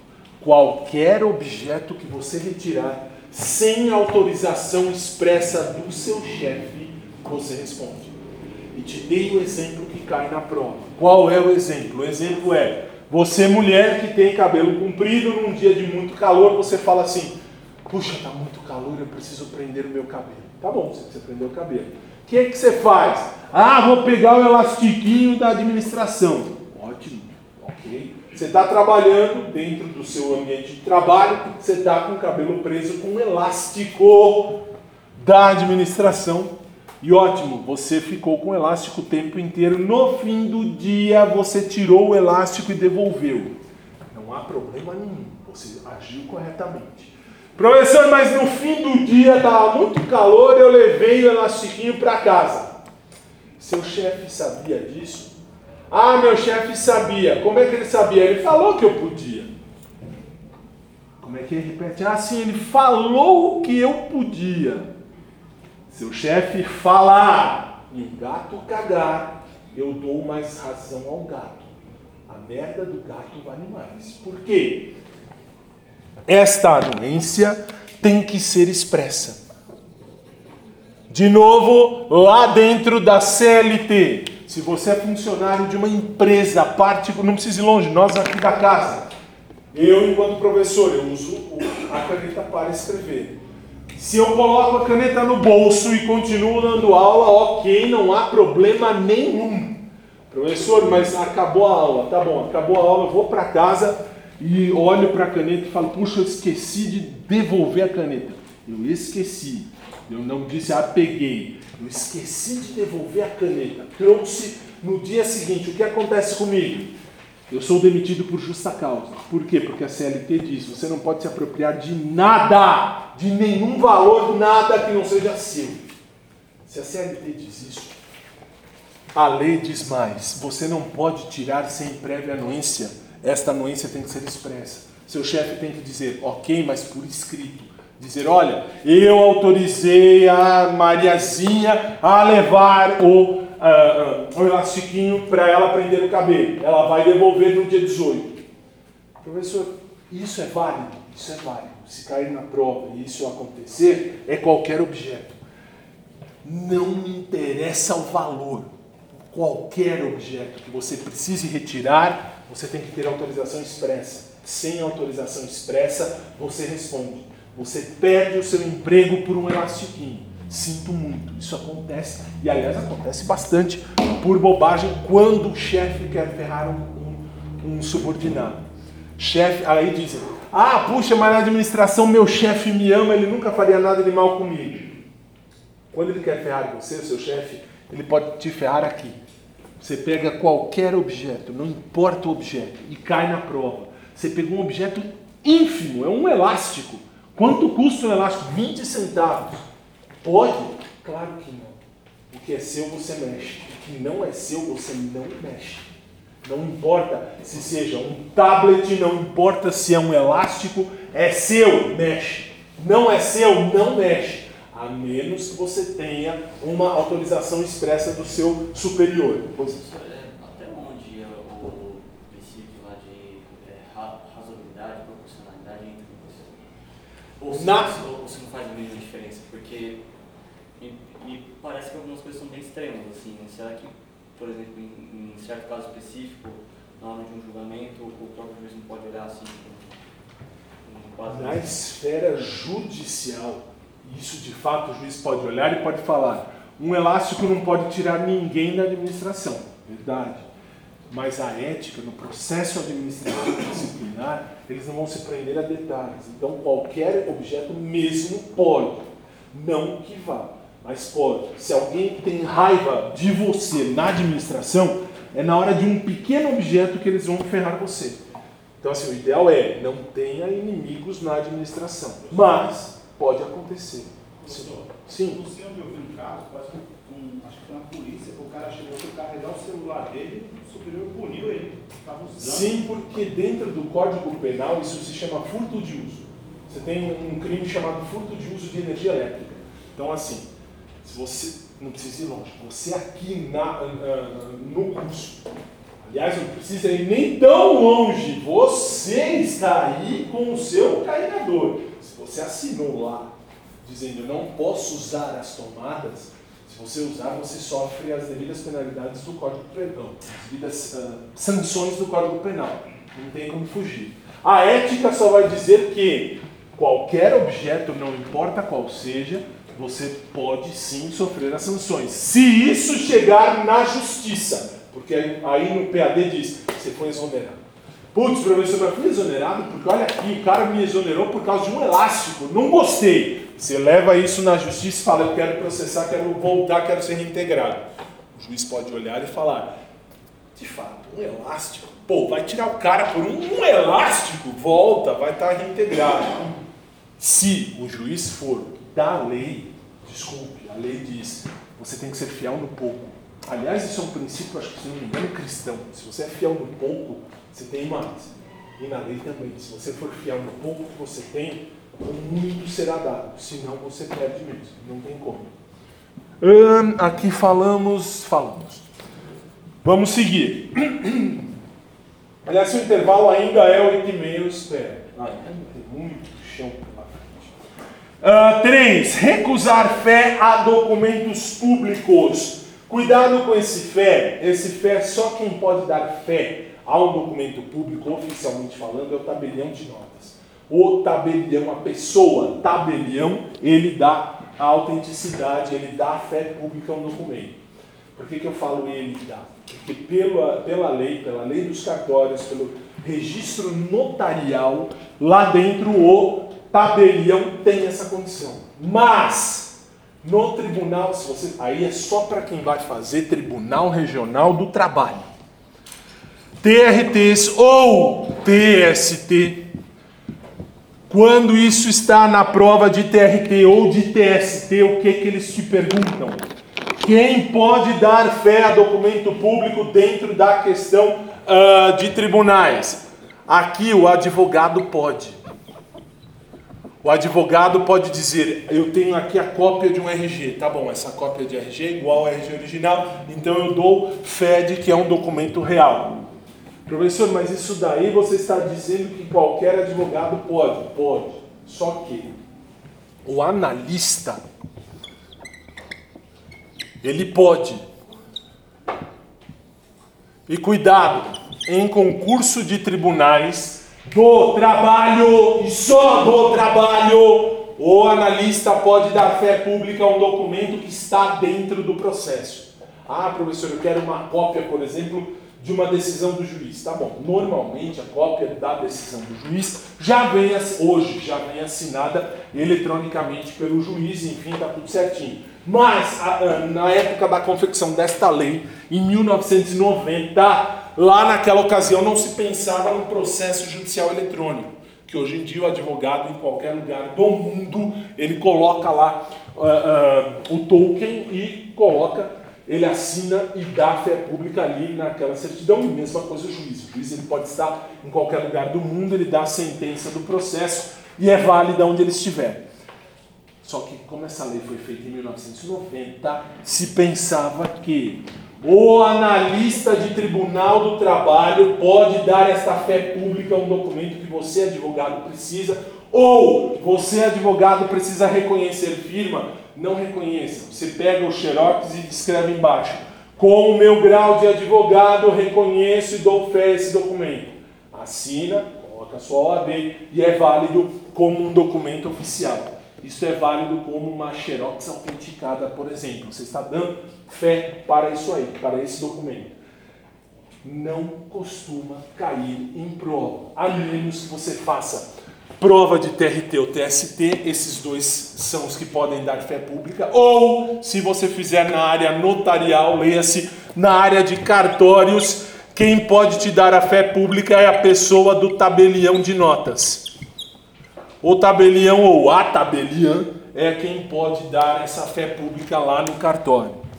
Por exemplo, você casou e quer uma certidão de casamento. Aí você fala, puxa, eu preciso que isso tenha fé pública. Tabelião vai lá e ele uh, afirma, ele assina afirmando que aquela certidão é válida, que a partir de então você está casado ou casado. Ótimo. Então essa expressão recusar fé significa que que você não quer dar uh, a validade a um documento público. Você pode dar validade mas você não dá. Você diz, eu não vou dar validade, eu não quero, eu me recuso a dar fé a isso aqui. Ou, por exemplo, você tem a cópia, você é uma advogada, você tem a cópia de um RG, você fala, quer saber? Estou nem aí para essa cópia de RG, não vou dar fé pública, não vou escrever que esse documento é igual ao original. Isso é, você está recusando a, a, a, a dar validade ao documento. Isso coloca você para fora da administração pública. Uh, quatro, opor resistência injustificada, e por favor, grife injustificada, ao andamento de documento e processo ou execução de serviço. Por que injustificada eu preciso que você grife? Porque opor resistência injustificada significa você precisa dar andamento ao processo. Ok, você tem que dar andamento. Tá bom. Só que você fala, aí é especial para você que vai prestar concurso público em TRT, TST e tribunais. Por quê? Porque aí você precisa, por exemplo, dar uma certidão. Que tipo de certidão? Lá no final, acabou o processo, bateu o carimbo de trânsito em julgado, acabou, tá tudo certinho. Você tem que fazer a chamada certidão de objeto e pé. Você vê isso no direito administrativo com mais calma, mas o que é essa certidão? Acabou o processo, você dá essa certidão de objeto e pé dizendo, olha, ou aconteceu um processo, esse processo foi entre a parte A e B, e mais, atuaram no processo advogado tal e outro advogado. Você assina embaixo e aí você tem que dar essa certidão, por exemplo. E aí você fala, ah, quer saber, já acabou o processo, para que, que eu vou dar essa certidão de objeto pé? Estou fora. Não vou dar nenhuma certidão. Você está opondo resistência injustificada. Injustificada por quê? Porque você não quer dar um andamento ao processo. Eu costumo dizer que é aquele funcionário que gosta de bater o pé. Leia-se, aquele que diz, não faço, não faço, não faço. E por que não faz? Porque eu não quero. E quem bate o pé, vai bater o pé com o Roberto Leal lá em Portugal. Porque na administração pública do Brasil não vai bater pé nenhum. Se você tem que fazer, faça. Se você não tem que fazer, não faça. Mas nunca diga, eu não vou fazer. Por quê? Porque não quer. Professor, aí cai na prova assim. Olha, eu tenho que fazer tudo isso, eu tenho um monte de serviço, depois eu faço essa certidão. Aí você não está opondo resistência injustificada. Aí é justificado. Você tem um monte de coisa a fazer, mas você não se negou a fazer aquilo. Você vai fazer depois. Então, beleza, é seu direito fazer isso depois. Se você disser eu não faço porque eu não quero, sinto muito, você está fora. Não tem jeito, não tem como seguir na administração. 5. Promover manifestação de apreço ou desapreço. Grife, por gentileza, no recinto da repartição. Porque aí cai na prova uma penca de coisa do tipo: você é a favor ou contra A, B, C ou D? E aí? Você pode ser a favor ou contra, você tem esse direito, é seu direito constitucional, fora do lugar de onde você está trabalhando. Te dou um exemplo. Aqui na casa, aqui na casa, por exemplo, eu posso dizer sem medo de ser feliz que eu sou Bolsonaro. Por quê? Porque o meu chefe é Bolsonaro e mais, o meu chefe expôs isso em todas as redes sociais e ele nos deu essa autorização de falar o que nós achamos. Professor, mas você, Bolsonaro, eu não gosto de você, eu quero que você morra. Eu vou continuar sendo Jair Bolsonaro. Por que eu estou dizendo isso? Porque aqui é um lugar dos poucos no Brasil em que eu posso manifestar uma opinião de apreço, dizendo eu gosto do Jair Bolsonaro, e de desapreço. Eu odeio o demônio de nove dedos. Professor, mas você pode dizer isso? Posso, sem medo de ser feliz. Por quê? Porque aqui me foi dada essa autorização pelos meus superiores. Professor, eu vou te acusar. Você pode me acusar como Papa. Se o Evandro Guedes disse vocês, professores, podem se posicionar da, com relação à política de acordo com o que vocês pensam. Eu tenho esse poder. Na outra casa que eu dou aula aqui em São Paulo, eu não posso falar de política. Por quê? Lá nós temos um, um contrato que diz: professor que vai dar aula, professor não tem manifestação política nem de apreço nem de desapreço. Como é que você dá exemplo de direito constitucional quando você fala das atribuições do presidente? eu tenho que falar de maneira neutra. Eu não posso usar demônio de nove dedos, nem posso usar a estocadora de vento para eu falar tudo, todos os erros que eles fizeram. Como também não posso falar de Jair Bolsonaro em 104 dias de 105 dias de governo que estão aí e que ele fez muito, só que a mídia não fala. Ah, professor, e aí? Você, você na administração pública, você não pode falar eu sou a favor nem contra Jair Bolsonaro ou Lula. Por quê? Ou melhor, desculpe, faltou dizer, dentro da onde você trabalha. Por quê? Porque a lei te proíbe. A lei proíbe que você diga se você é a favor ou contra quem quer que seja. E vou além. A lei proíbe você de se vestir com qualquer camiseta que faça alusão a qualquer coisa. Aí cai na prova. Ah, vai ter jogo de futebol. Eu não, detalhe, eu não entendo de futebol, eu odeio, eu detesto futebol. São 22 tons correndo atrás de uma bola. Tem uma bola para cada um e todo mundo fica feliz. Tá, e daí? E daí você vai se vestir com uma camiseta de futebol, porque vai ter um jogo muito importante, se é do time A, do time B, do time C. você vai trabalhar com essa camisa. Ótimo, já vai trabalhar com a camisa, porque a hora que você entrar com a camisa, você já sai com a bandeirinha de expulso da administração pública. É cartão vermelho para você. Por quê? Dentro do seu local de trabalho você não tem nada a favor, nem nada contra quem quer que seja. Professor, eu trouxe uma camisa do time do coração. Quando acabar o meu serviço, eu passei a porta, eu troco de roupa. Seu, seu direito. Você pode fora da, do lugar onde você trabalha, você pode se vestir como quiser. Só não pode andar pelado. Por quê? Crime. Está no Código Penal. Por mais lindo e espetacular que você possa ser, você vai ser lindo ou linda na casa lá. É onde você acabou de pensar. Por quê? Porque se você andar pelado, isso é crime. Muito. Dentro do lugar onde você trabalha, você não é a favor e nem contra nada ou ninguém. Não importa o que seja. Uh, seis. Cometer a pessoa estranha repartição, fora dos casos previstos em lei, o desempenho de atribuição de que, se, eh, que seja de sua responsabilidade ou de seu subordinado. E aqui cai sempre o mesmo exemplo em qualquer prova do mundo. Qual?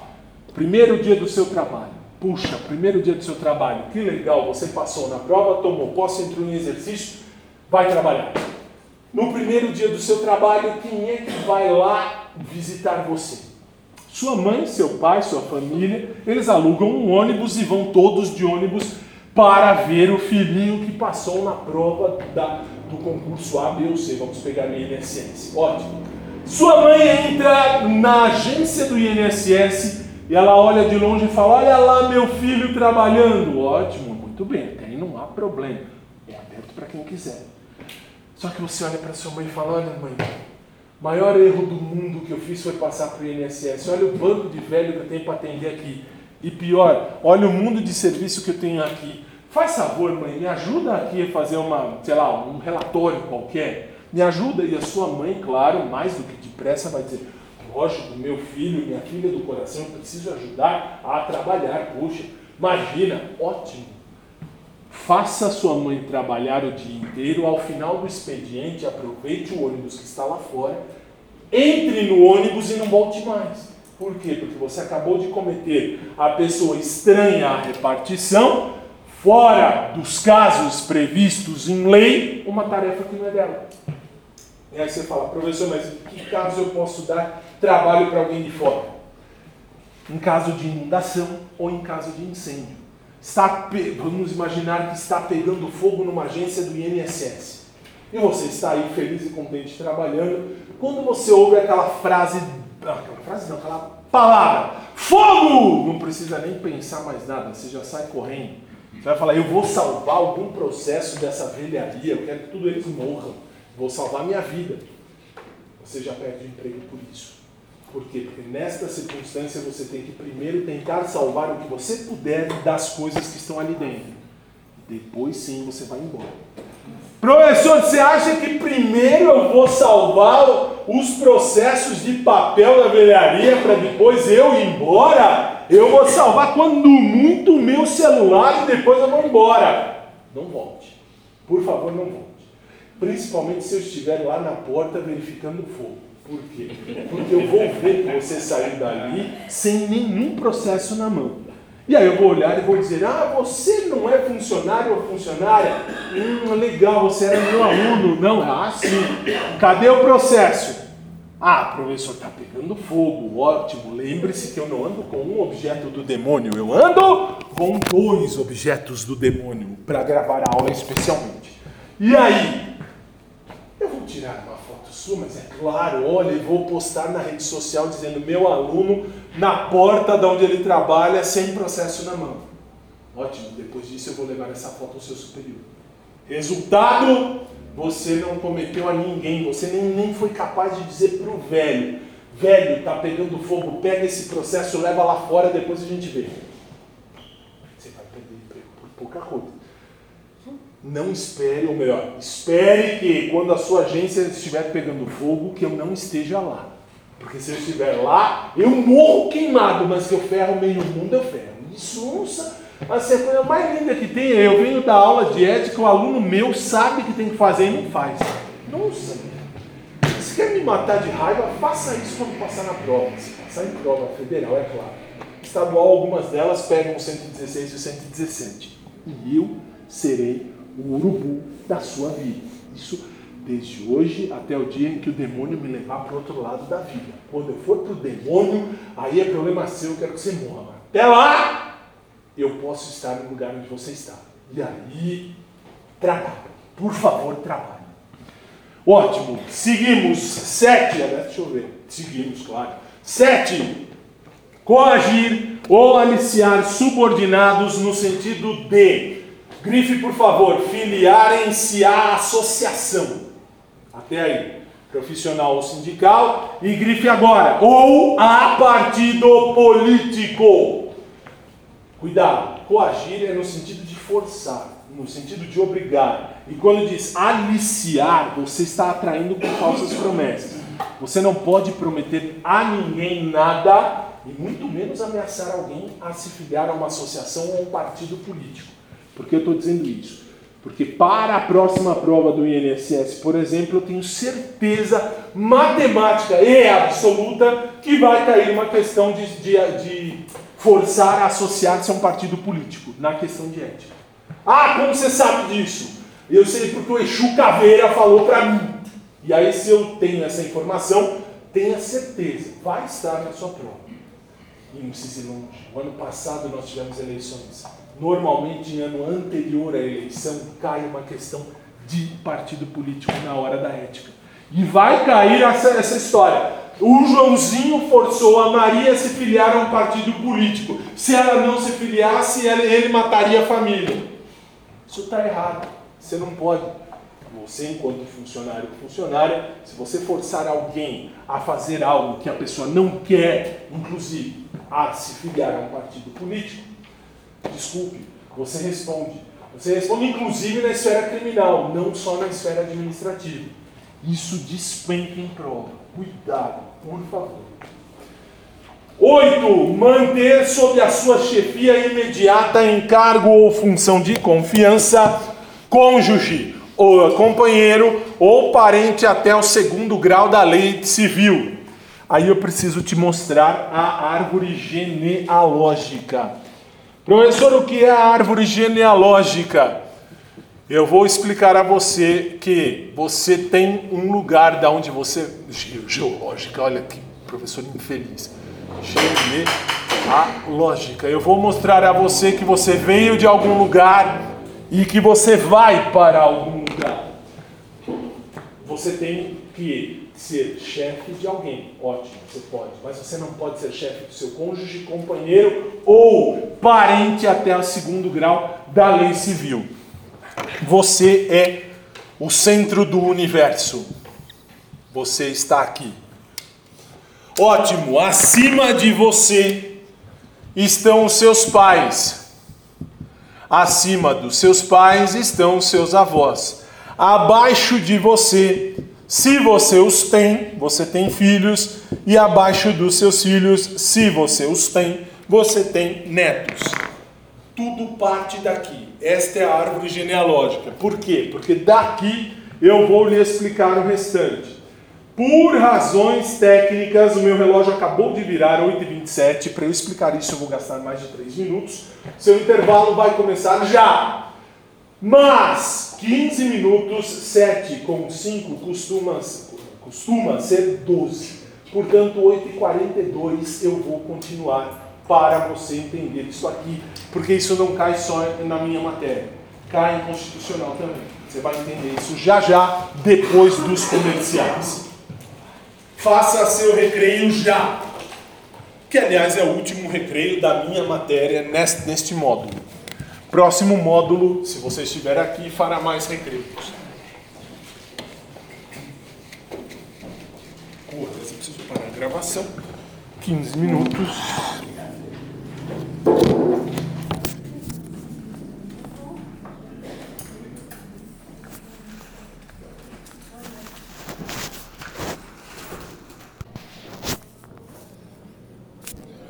Bem, minha gente, vamos à parte final da minha disciplina nesta sala, neste módulo.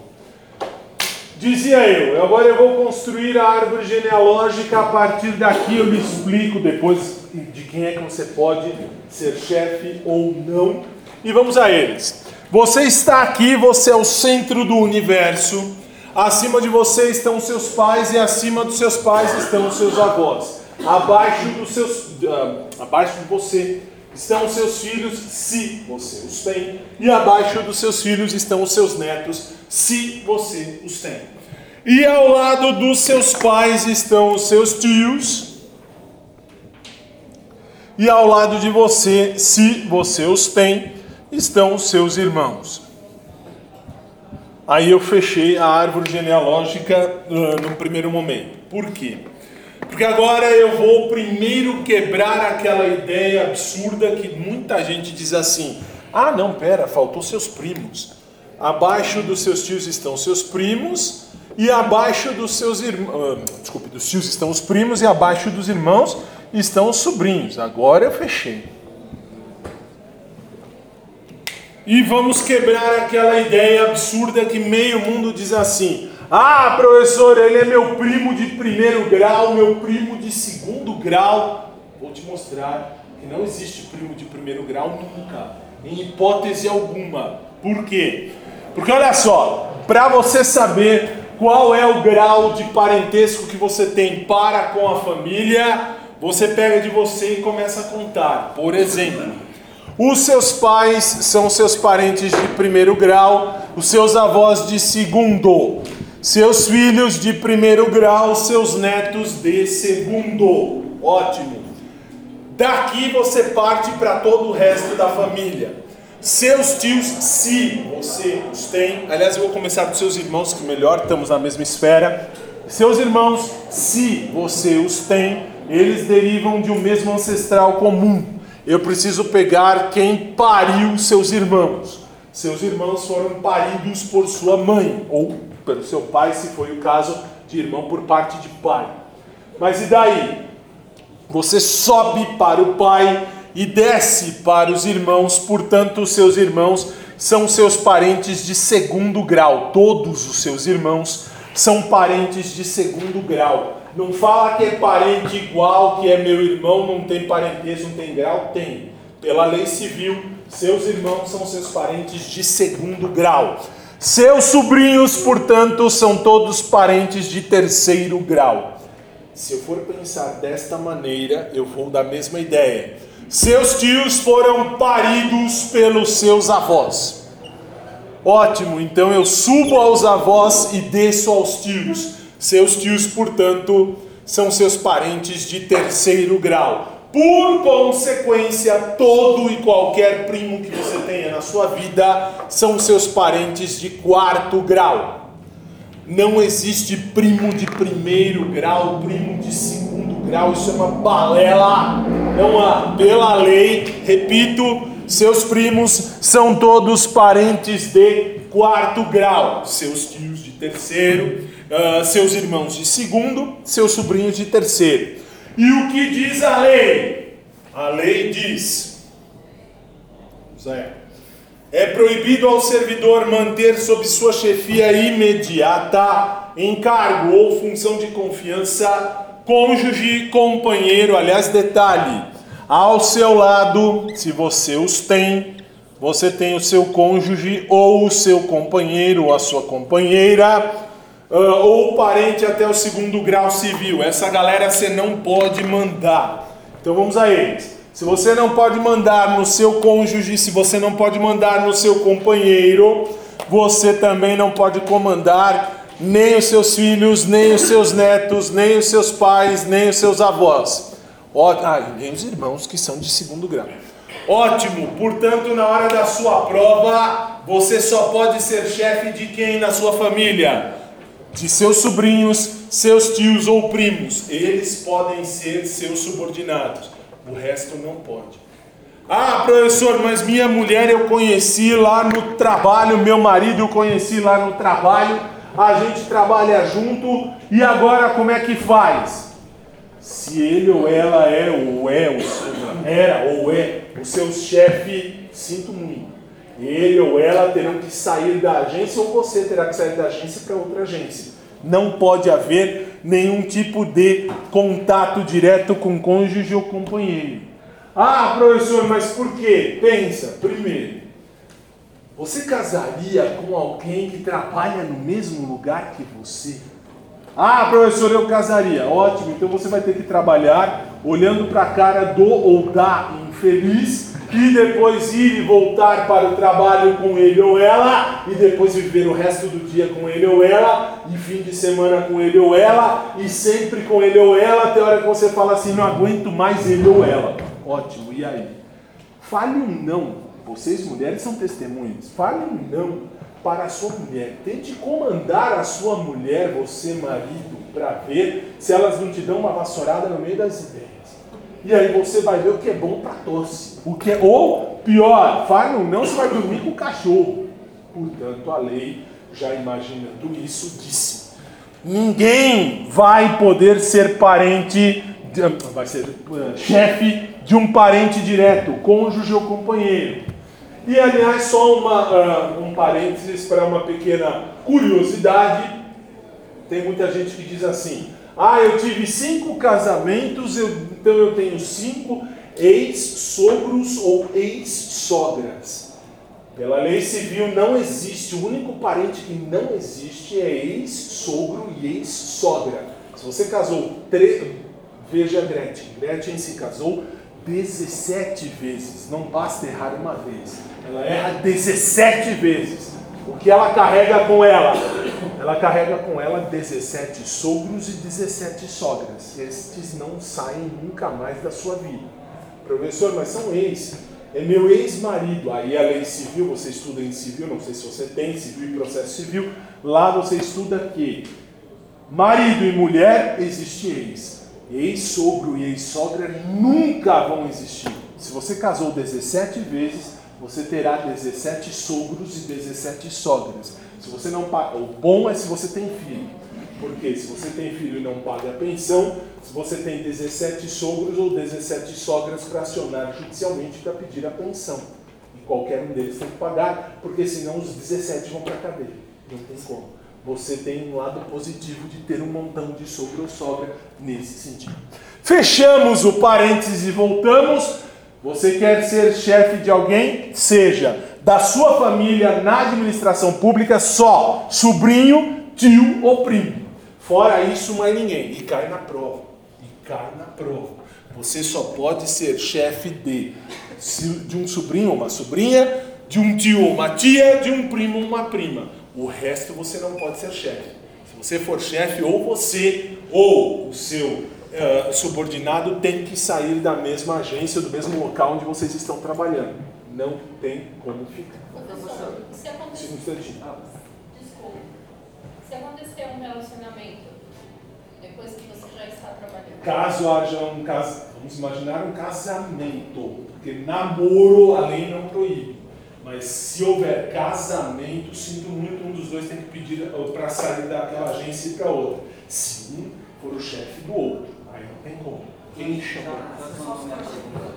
Já? Então vamos seguir. Ah, pois não. Eu já fui assessor do meu pai, que é vereador de Diadema, acho que uns três mandatos. E, assessor parlamentar. É, só, aí foi logo quando começou o primeiro, depois caso de nepotismo no, no Brasil, e, e o, aí fiz exonerado, e o primo do meu pai que estava também foi. Tipo, Mas aí é que aí, assim, dentro da questão parlamentar, você tem a ética do político. Político segue, esta parte do 116 e 117 eles não seguem. Eles seguem o decreto 1171 e 6029. E no 1171 só é proibido hoje para o político ter algum parente direto, leia-se, nesta linha. Daqui para cá, hoje, hoje em dia é permitido tio, primo, irmão e sobrinho, como assessor parlamentar. Essa gente aqui direta. E cônjuge ou companheiro, jamais. Vide o caso do. Agora me fugiu o nome. É, acho que é Bispo Geraldo Tenuta, se não me falha a memória, da Igreja Renascer em Cristo. Ele colocou como assessora parlamentar dele a filha da dona da igreja, não me lembro se Fernanda Hernandes, Rafael Hernandes, alguma coisa Hernandes.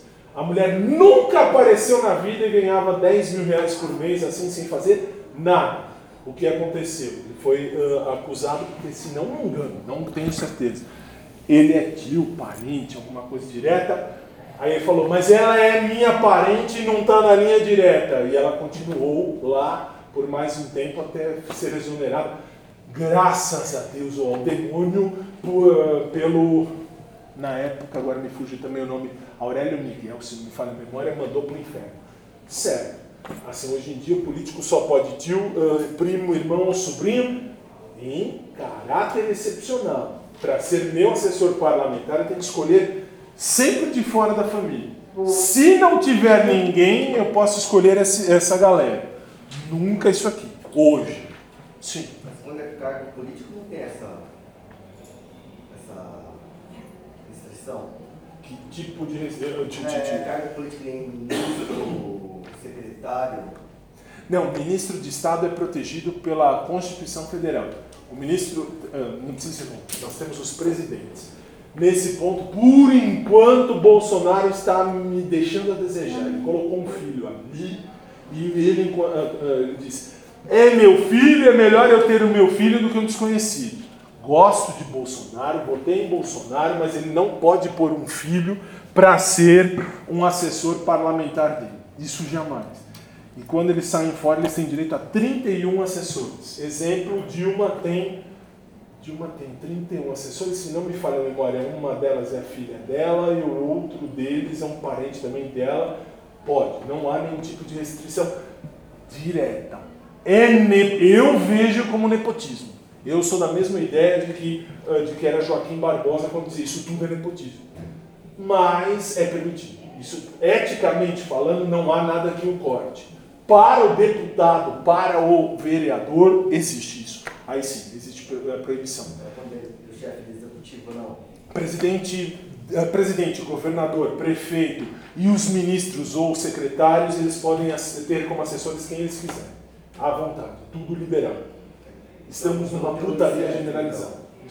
Que, então eu li certo, eu achei que estava errado. Falei, nossa, que não por aí. Não há proibição pela Constituição Federal. A ética em si, ela não proíbe. Qualquer chefe do executivo pode pôr quem ele quiser ali dentro. Não deveria, mas é, enfim, nós estamos. Isso está errado. Ainda que seja Bolsonaro, votei nele, mas ele está cagando no pau literalmente. Uh, parei no uh, 8. Muito bem. Então até aqui você não pode mandar na pessoa. Nove, você não pode valer-se do cargo para lograr de proveito pessoal de outra em detrimento da dignidade da função pública. Isso é, você não pode tirar vantagem nenhuma dizendo assim: ah, eu sou funcionário público, eu posso passar na frente. Te dei um exemplo lá no decreto 1171 que o juiz, o juiz ele não deveria, é um outro erro da legislação, por quê? Porque normalmente o juiz chega numa cabine de pedágio e fala: Eu não vou pagar pedágio, abre essa merda. Ah, por que não vai? Tá aqui a minha carteira de juiz, eu sou juiz, se você não abrir isso aqui, eu vou ferrar a vida de todo mundo. E aí o servidor, o funcionário lá da, da, da empresa abre e o juiz passa. Isso é valer-se do cargo para ganhar um proveito pessoal, em detrimento da função pública, porque o que ele está fazendo mancha a imagem da administração. Mas eu te disse na aula 2 e te repito agora que o juiz tem vitaliciedade, você tem estabilidade. O juiz, quando ele completa os seus dois anos de trabalho, ele não perde o emprego por nada no mundo. A não ser que dois terços dos juízes de onde ele trabalhe votem dizendo aquele juiz precisa perder o emprego porque ele manchou a imagem da administração não acontece. Normalmente não acontece. E nesse ponto, graças a Deus, porque um dia chegarei lá, se Deus permitir. E eu também vou usar da minha função, já alerto, para passar no pedágio. Se eles podem, eu também posso. Se você não pode, quer você morra. Ponto. 10. Um, ah, esse aqui despenca na prova, vamos por partes. Não copie essa merda aqui da ponta. Porque isso aí é no fim da aula que eu vou te falar o que cai na prova. 10. Isto você preste muitíssima atenção, porque cai na minha, cai em administrativo e cai em constitucional. Uh, ao servidor é proibido participar de gerência ou administração de sociedade privada, personificada ou não. Grife, por favor, exercer o comércio. E aí veja lá, exceto na qualidade de acionista, cotista ou comanditário. O que é que eu preciso que você saiba? Você, você servidor, não pode ter CNPJ ativo. Se você tiver cadastro nacional de pessoa jurídica em seu nome, aconselho a retirar já o nome da administração daquela empresa. Por quê? Porque existe uma lei, esta é a chamada lei do demônio. Por que lei do demônio? Porque a lei 8666 e esta lei é a lei das licitações e dos contratos. E na lei das licitações, nos artigos 17, 23 e 24, já uh, vão dizer ali quais são os motivos ou quais são os momentos em que as licitações são dispensadas, dispensáveis e inexigíveis. E se você tiver CNPJ, você sai na frente. Você já sabe qual é a, ou quais são os planos da administração e você pode contratar com a administração e ganhar mais dinheiro por fora. Portanto, quem quer que seja. Professor, eu tenho CNPJ, eu sou, sei lá, microempresário individual, MEI, que agora está na moda. Desculpe, se você passar na prova, você não toma posse. Por que não toma posse? Você tem CNPJ em seu nome. Quem tem CNPJ em seu nome não pode contratar porque está proibido para ou por lei para licitar. Você não pode fazer contrato com a administração, você é servidor, você é servidora, você não é administração. Você, oh, desculpa, você não é empresa que contrata com a administração, você é a administração pública. Você será administrador ou administradora 24 horas por dia o resto da sua vida. Portanto, se você tiver CNPJ aberto, você feche o quanto antes. Mas você pode ter CNPJ, não, desculpa, você pode participar de uma empresa sendo acionista, sendo cotista E isto, quando acontece, você pode ser um comanditário.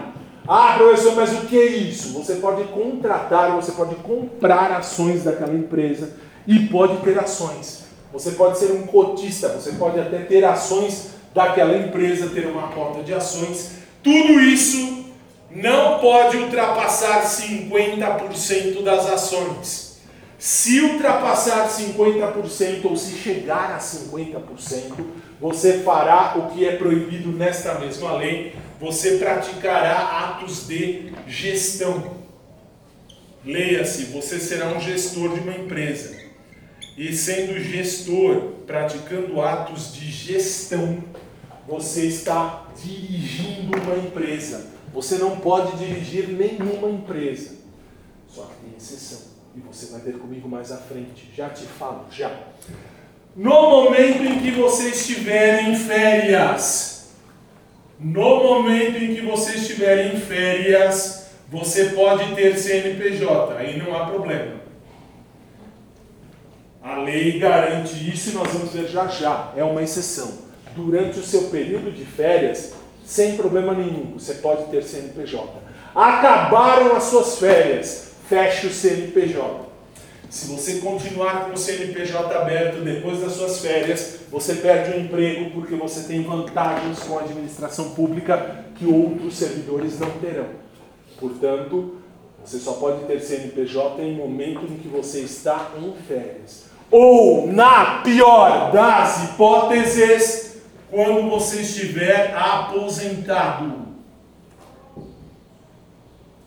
Hoje em dia eu posso dizer isso porque, por entendimento ou por interpretação extensiva, você vai ver esse tipo de interpretação em direito constitucional.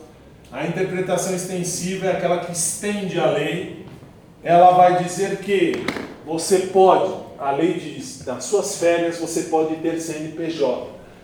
Já se interpreta que se nas férias eu posso, eu estou aposentado. Aposentado eu não volto mais a trabalhar na administração. Portanto, aí eu posso também ter CNPJ. Acabaram as férias, sinto muito. Você tem que voltar a trabalhar e fechar o CNPJ. Professor, eu posso passar o meu CNPJ para minha mãe, meu pai, minha avó, meu avô, meu marido, minha mulher? Pode. Só não pode constar o seu nome. Se o seu nome estiver dentro da administração pública, eu sinto muito, desculpe, dentro do CNPJ, eu sinto muito, você sai da administração pública. Ótimo. Seguimos. 11. Atuar como procurador ou intermediário junto a repartições públicas, salvo quando se tratar de benefícios previdenciários ou assistenciais de parentes até o segundo grau e de cônjuge ou companheiro. Se você for fazer INSS, esse inciso é extremamente importante para a sua prova. Por quê? Porque tudo isso que eu te expliquei aqui da árvore genealógica se você for procurar um benefício previdenciário, isto é, vou ajudar a minha mãe a se aposentar, eu posso. Tudo o que você não pode ser chefe, você pode buscar a aposentadoria dessas pessoas. Sua mãe pode passar uma, uma procuração para você, para que você, enquanto administrador, possa ajudá-la a ganhar a aposentadoria. Não há problema nenhum. Tudo que está marcado em X, você não pode ser chefe. Inclusive, cônjuge ou companheiro, que eu esqueci de pôr o X, você não pode ser chefe. Mas você pode buscar a aposentadoria dessa galera. Ah, meu filho se acidentou muito gravemente, ele não pode nunca mais trabalhar. Eu trabalho no INSS, eu posso ajudar meu filho a ter a aposentadoria? Sim, posso, porque até o segundo grau é válido. Cônjuge ou companheiro também.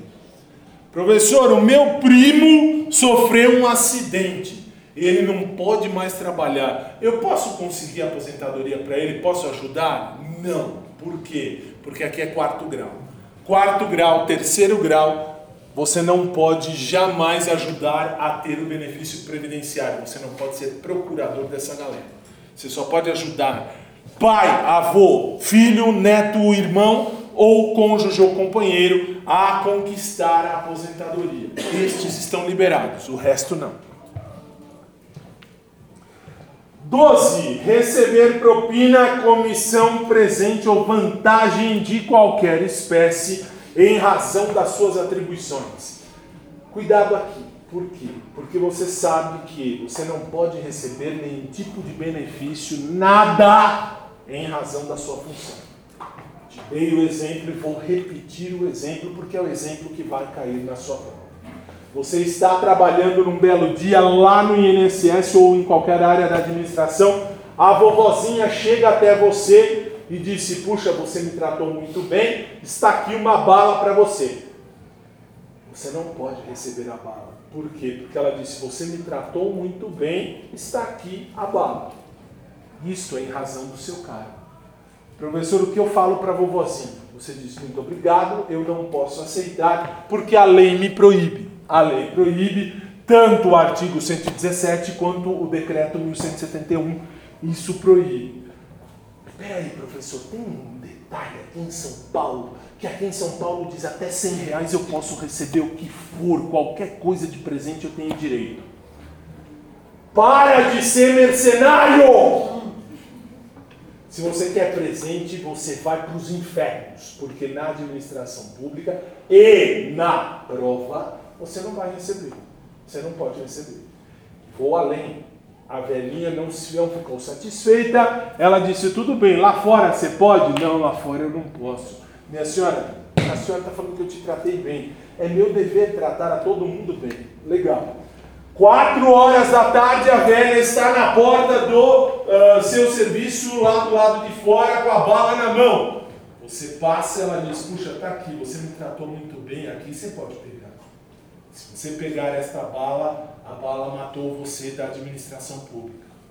Ótimo, você vai para qualquer lugar do mundo, quando são, sei lá, dez e meia da noite, você chega na sua casa, tudo escuro Aí você liga a lanterna do celular e você vê aquele espírito imundo da velha parado na porta da, da sua casa, com a bala na mão.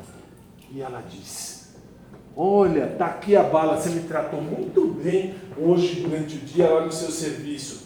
Se você pegar aquela bala, sinto muito, você está morto ou morta para a administração pública. Você não pode. Ah, professor, eu vou dormir. Tá bom, no seu sonho, três. Dizem que três horas da manhã, entre três e quatro da manhã, é a hora em que os demônios se manifestam. Ótimo. Não me pergunte por que eu recebi essa informação. Aliás, eu recebi ontem essa informação de um aluno. Um aluno você, aluno, não tem mais o que me mandar de informação, uma informação inútil no Facebook. Professor, olha que legal. Vou olhar entre 3 e 4 horas da manhã, a hora que os demônios se manifestam. E, tudo bem, imaginando que seja isso, você está dormindo feliz e contente. 3 e 5 da manhã você acorda porque você sentiu um vento gelado no seu quarto, que estava fechado, tudo bonitinho quando você abre o olho na ponta do seu quarto, está uma luz branca muito intensa, e não é Jesus Cristo, é a velha que entrou no seu quarto com a bala! E disse: Puxa, agora é três horas da manhã, hora dos demônios, eu vim trazer uma bala para você. Você me tratou muito bem, e você não pode receber. Nunca, nunca. Por quê? Porque se você receber, você cai fora da administração pública na prova, não interessa qual seja o exemplo, se for com razão, ou por causa, ou por conta, ou pelo motivo do seu trabalho, você não recebe nada. Professor, eu vou prestar um concurso exclusivamente para o estado de São Paulo. Cuidado. Para o estado de São Paulo, desculpe se você gosta da administração esquerdista, foram os esquerdistas que criaram essa merda dessa lei de que até 100 reais eu posso receber em São Paulo. Você não pode. Na hora da prova, você não pode. Porque o que, que vale? Vale o artigo 117 da Lei 8.112, que é o regime jurídico disciplinar, que diz: você não pode receber propina, comissão, presente ou vantagem de qualquer espécie em razão das suas atribuições. Se a velha disser: Olha, eu achei você lindo ou você linda, pega esta bala porque você é lindo ou linda, você pode pegar porque não tem nada a ver com o seu cargo. Aí você se engasga e morre com a bala. Se for pelo seu cargo, não aceite nunca. Vou agora até um pouco mais além, porque isso caiu lá no Rio, numa questão de tribunal do Rio. Só que caiu assim. O servidor estava num domingo de manhã na igreja estava rezando para lá, para Deus, para o demônio, para o raio que paga. O que acontece? Quando ele olha para o lado, está a velha que ele atendeu durante a semana com a bala. E disse: Puxa, aqui é a casa de Deus, você pode aceitar a bala. Essa bala é com todo o amor da minha vida, porque você me tratou bem naquele dia. Você não pode aceitar a bala nunca. Você tem isso, você, pelo amor de Deus, se lembre disso na prova, porque isso vai cair. E INSS é quase certo que tem sempre uma questão de bala. Por quê? Porque eles sabem que, ah, na época, não sei se você sabe, nós tivemos uma prefeita aqui em São Paulo, aliás, dois prefeitos ridículos, três prefeitos ridículos em São Paulo, que foram Martaxa Suplicy, que fez o quê? Ela criou a taxa do lixo. Ela mesma é um lixo, então ela criou a taxa dela mesma. Ótimo. Depois, depois nós tivemos uh, Gilberto Kassab. Gilberto Kassab, ele fez a pior merda do mundo, falei isso para você na aula 2, que foi uh, fechar o Bahamas inteirinho com pedra. O que é pior, ele foi lacrar com pedra. E por fim, tivemos Fernando Adoido, que terminou a administração agora há pouco, e o que foi que ele fez? Porra nenhuma. Só que o que, que eles sustentaram? Sustentaram a maldita ideia dos 100 reais. Ah, até 100 reais você pode receber. Pior, eu vi servidores da esfera municipal recebendo um tablet de presente dizendo assim: esse tablet custa 100 reais, então eu posso receber. Para você ver que petista e esquerdista não sabem nem fazer conta. Se você encontrar um tablet por 100 reais, por favor me avise, porque eu vou comprar no mínimo uns 200, porque não dá. 100 reais, não dá. E o que acontece? Cai na prova. E na prova eles querem ferrar a sua vida por causa do maldito 100 reais. E lembre-se de mim, exatamente às 9 horas e 12 minutos da noite, de um dia qualquer, de uma quarta-feira qualquer, que eu poderia estar roubando, matando, estuprando, catando, dormindo, e estou aqui falando de ética, dizendo a você o que vai cair na prova, e vai cair. Dos 100 reais é certeza. Eles vão dizer que até 100 reais você pode receber. O caralho você pode receber até 100 reais. Isso você pode. Por que eu estou dizendo isso? Porque meio mundo dos alunos erra.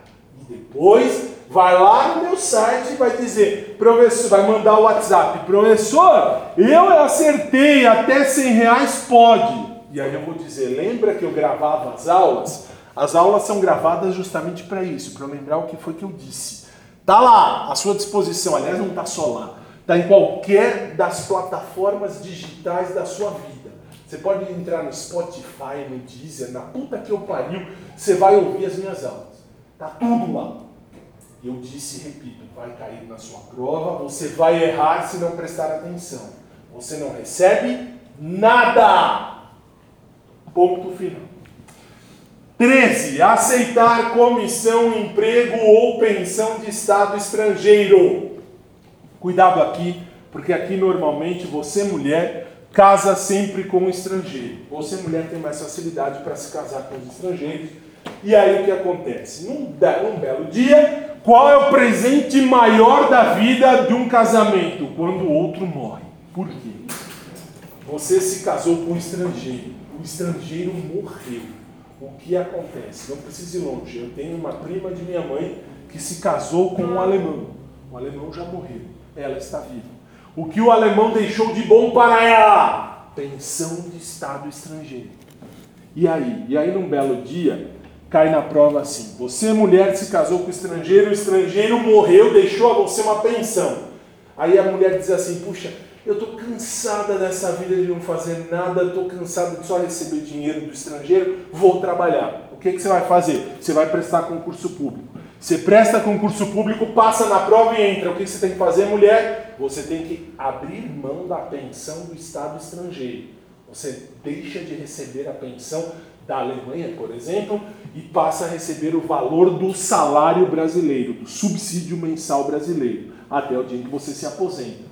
Você se aposentou, você escolhe entre a pensão estrangeira ou a sua pensão brasileira para receber. Mas na prova, se você, mulher, está casada e ele morreu, você vai para o concurso público, você abre mão do seu dinheiro, você abre mão dessa pensão em nome da administração pública. Acabou o seu tempo na administração, você escolhe. Uh, 14. Praticar usura sob qualquer de suas formas. Usura é o juro excessivo. Usura é o chamado juro excessivo. Como assim? A prova vai te dar um exemplo que diz assim: Olha, aquela mulher ou aquele homem emprestou dinheiro para o outro. Por exemplo, você num belo dia está lá no, na administração pública e fala: Puxa, esqueci o dinheiro para comprar o almoço. Tá bom. Você chega para o amigo do lado fala, por favor, me empresta 10 reais. Ele empresta 10 reais, você vai lá e compra comida, no dia seguinte ele te cobra 200. Eu te emprestei 10, agora você tem que me devolver o juro e a correção. 100 para quem emprestou 10 é usura. Desculpa, não, ou 200, que seja, isso é usura. É juro excessivo. Professor, isso é prova de ser assim, puxa, o cara emprestou 10 e cobrou 12 para no dia seguinte, ele pode? Sim, ele pode. Por quê? Porque não é juro excessivo. Não sendo juro excessivo, você tem total liberdade de emprestar o seu dinheiro.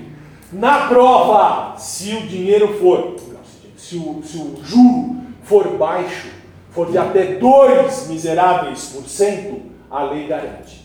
2% é totalmente possível. Você vai ver isso com mais calma em administrativo. Lá você vai entender melhor a questão de juros. Com 12 não pode. Porque 2 é 20 é que eu assim, não sei fazer conta. Então não, é dois, até 2%. Então, então seria 10 reais e 20 centavos. 20, 2%, 20 centavos? Então 20 centavos. 10 é, obrigado. 10 reais e 20 centavos. Obrigado. 2% é o máximo que você pode pedir, porque a lei garante 2%. Passados de 2%, isso é usura, isso é juro excessivo. Você responde. Você quis mais, você perde o emprego por conta de mais valor. Não tem como. Uh, 15. Chegamos na parte mais bonita. Proceder de forma desidiosa. Falei quase que em todas as quatro aulas que eu tive, falei da maldita desídia. E vou falar de novo. E é o que agora está na, uh, tá na moda, e bem disse o ministro Onyx Lorenzoni, funcionário público que não trabalhar direito será mandado embora.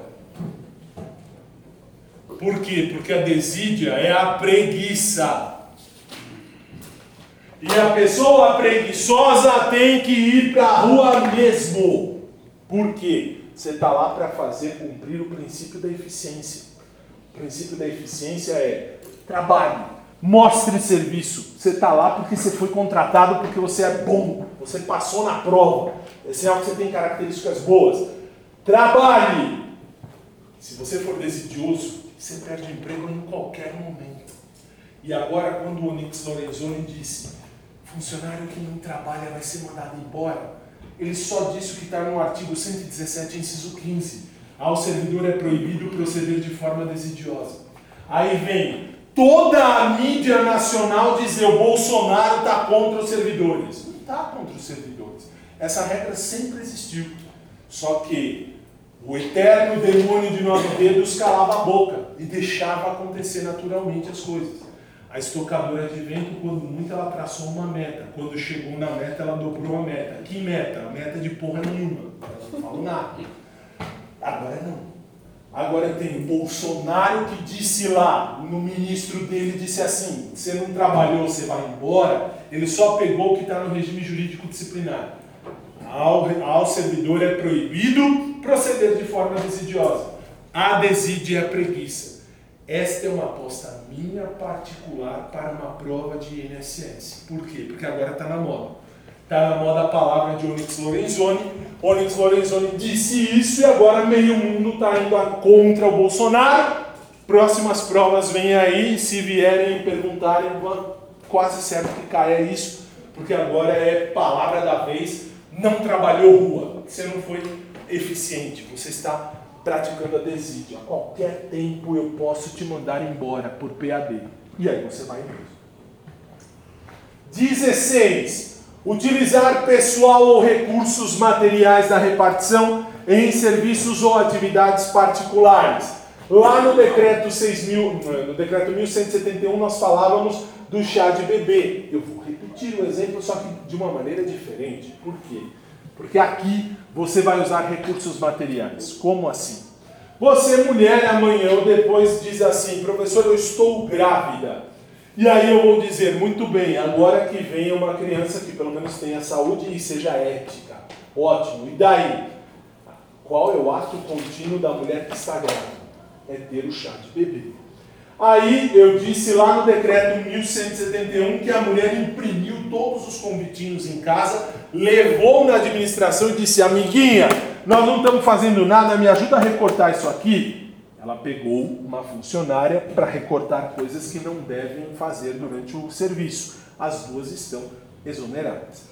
Agora, pela questão do decreto, do artigo 117, usar pessoal ou recursos materiais, eles vão te dizer, a mesma mulher grávida, ela deixou todos os convites, deixou o protótipo do convite pronto no e-mail, ela mandou para o e-mail dela, lá no serviço ela vai imprimir esse, esse convite, mais de 100 convites para distribuir para as amiguinhas e vai dizer assim, venha no meu chá de bebê, ela não vai usar a pessoa, ela vai usar recursos materiais. Resultado, sinto muito, ela vai ser exonerada e o bebê nem nasceu, já vai sentir na pele o poder da exoneração. Porque ela, ela está exonerada por usar recursos pessoais, não, recursos materiais dentro da administração para funções particulares. Isso é totalmente proibido. Ela não pode fazer de jeito nenhum. Uh, 17 cometer a outro servidor atribuições estranhas ao cargo que ocupa, exceto em situações de emergência e transitórias. Cuidado com a palavra transitória, porque aqui, quando cai na prova, a palavra é transitória. O que, que é uma pessoa que exerce função transitória? É o estagiário. O estagiário, ele está lá para cumprir um contrato por um determinado prazo. Passou aquele prazo, ele vai embora. Ele não está lá eterno. Ele está lá naquele tempo. Passou aquele contrato, ele vai embora. Isso é uma situação transitória. Então, eu não posso dar as minhas tarefas ao estagiário, por quê? Porque o estagiário tem as tarefas dele. Eu tenho as minhas tarefas enquanto administração pública. O estagiário tem as dele. E nós dois juntos temos que fazer as nossas tarefas. Ele as dele, eu as minhas. Não posso dividir funções, exceto em situações de emergência. Emergência aqui não é no sentido de inundação e nem de incêndio.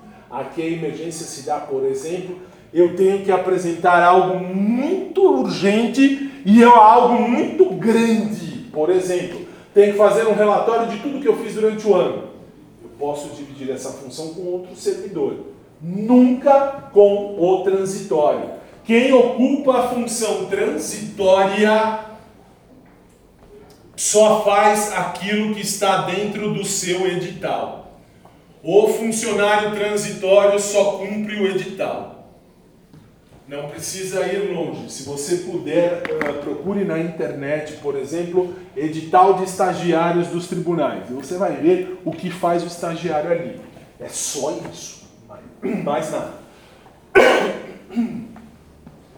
18. Exercer quaisquer atividades que sejam incompatíveis com o exercício do cargo ou função e com o horário de trabalho.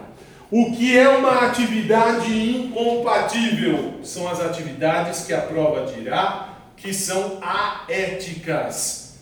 Aéticas no sentido de contrária ou contrárias à ética. Dá um exemplo do a moça que sai do trabalho para ser atendente num bingo. Bingo, não sei se você sabe, é contravenção penal. Professor, mas espera aí. Lá na minha igreja tem bingo. O padre, o pastor, o papa, o bispo faz um bingo aí, bingo beneficente.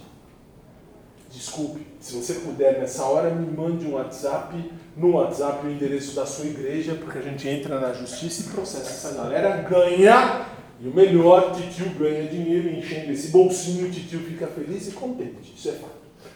Por que eu falo isso? Porque na minha rua tem duas, precisa ir longe. Abriu um centro de umbanda na frente da minha casa. Não precisava de mais nada. Você vê que Deus ou o demônio tem algo contra mim. Isso é fato. Aí você fala, por que, que eu estou dizendo isso? Lá na frente de casa, aliás, se você se você me segue no, no Instagram, já postei umas 15 fotos daquilo acontecendo na frente de casa. Tinha festa do tipo, ah, hoje tem batucada, não sei se para Exu, para, enfim, para puta que pariu. E junto com isso tem a festa do bingo. Tinha, porque eu já processei esse centro de umbanda e já ganhei. Por quê? Porque bingo é contravenção penal. Aí já, aliás, não precisa ir longe. Quinta-feira, última passada, fizeram macumba, jogaram na, na, na, na grama de casa. Eu moro no sobrado, jogaram na grama de casa. Por sorte, o meu cachorro não comeu. Porque se meu cachorro comesse, aí ia ser uma briga que ia sair até na televisão. Mas o que aconteceu? Eu arranquei todo o dinheiro que tinha lá, lá de dentro, lá tinha acho que 25, 30 moedas de um real e tinha umas 4 ou 5 velas que estão em casa, inclusive se acabar a luz, pelo menos tem vela. E aí o que, é que você fez? Ah, assim, ah, detalhe, eu pego, assim, eu não tenho medo dessas besteiras. Ah, fizemos uma cumba, faz direito, mas faz muito bem feita, porque se eu voltar, eu volto três vezes melhor. E aí eu peguei, aliás, peguei, tá com meu porquinho. Eu, meu, meu porquinho não, eu tenho um porco gigante, diga-se de passagem, eu ponho tudo lá, tá lá guardadinho, tá lá, tá bom. Enfim. Por que eu disse isso? Porque na frente de casa os macumbeiros tinham o bingo. Tinham. Não tem mais. Por quê? Porque é contravenção. Se lá dentro do bingo tivesse alguém, servidor público, o que aconteceria com ele ou com ela? Isso é ético. Ele vai para o olho da rua, ela vai para o olho da rua. Não pode participar de bingo. E isso não pode mesmo. Bingo você não pode. Você pode participar do que você quiser, mas de bingo não.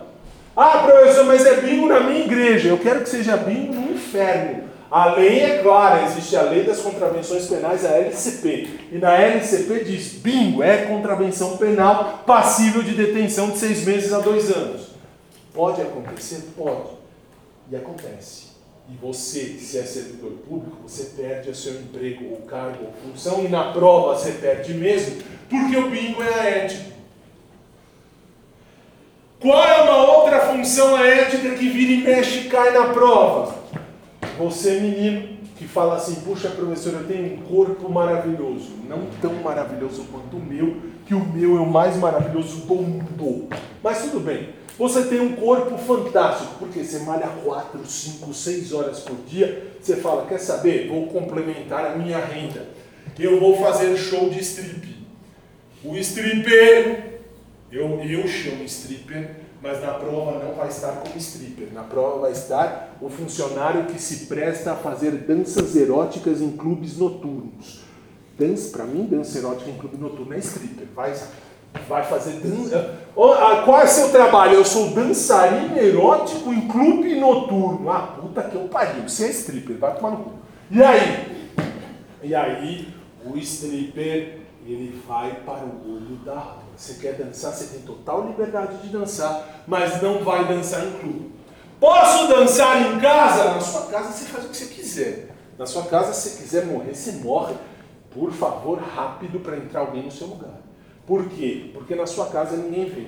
Se alguém olhar, ah, professor, eu sou casado com ele ou com ela, eu quero fazer uma dancinha erótica. Faça. Dentro da sua casa, isso nem se o seu parceiro ou parceira gravar a dança, isso não tem problema nenhum. Não vai depor contra você, porque estava na sua casa. Isso não há problema. Mas na prova, dançarino erótico de clube noturno vai dançar no inferno, mas não na administração. Sim. Aquele exemplo que você deu do cara que foi exonerado do banco, que estava em frente do puteiro lá.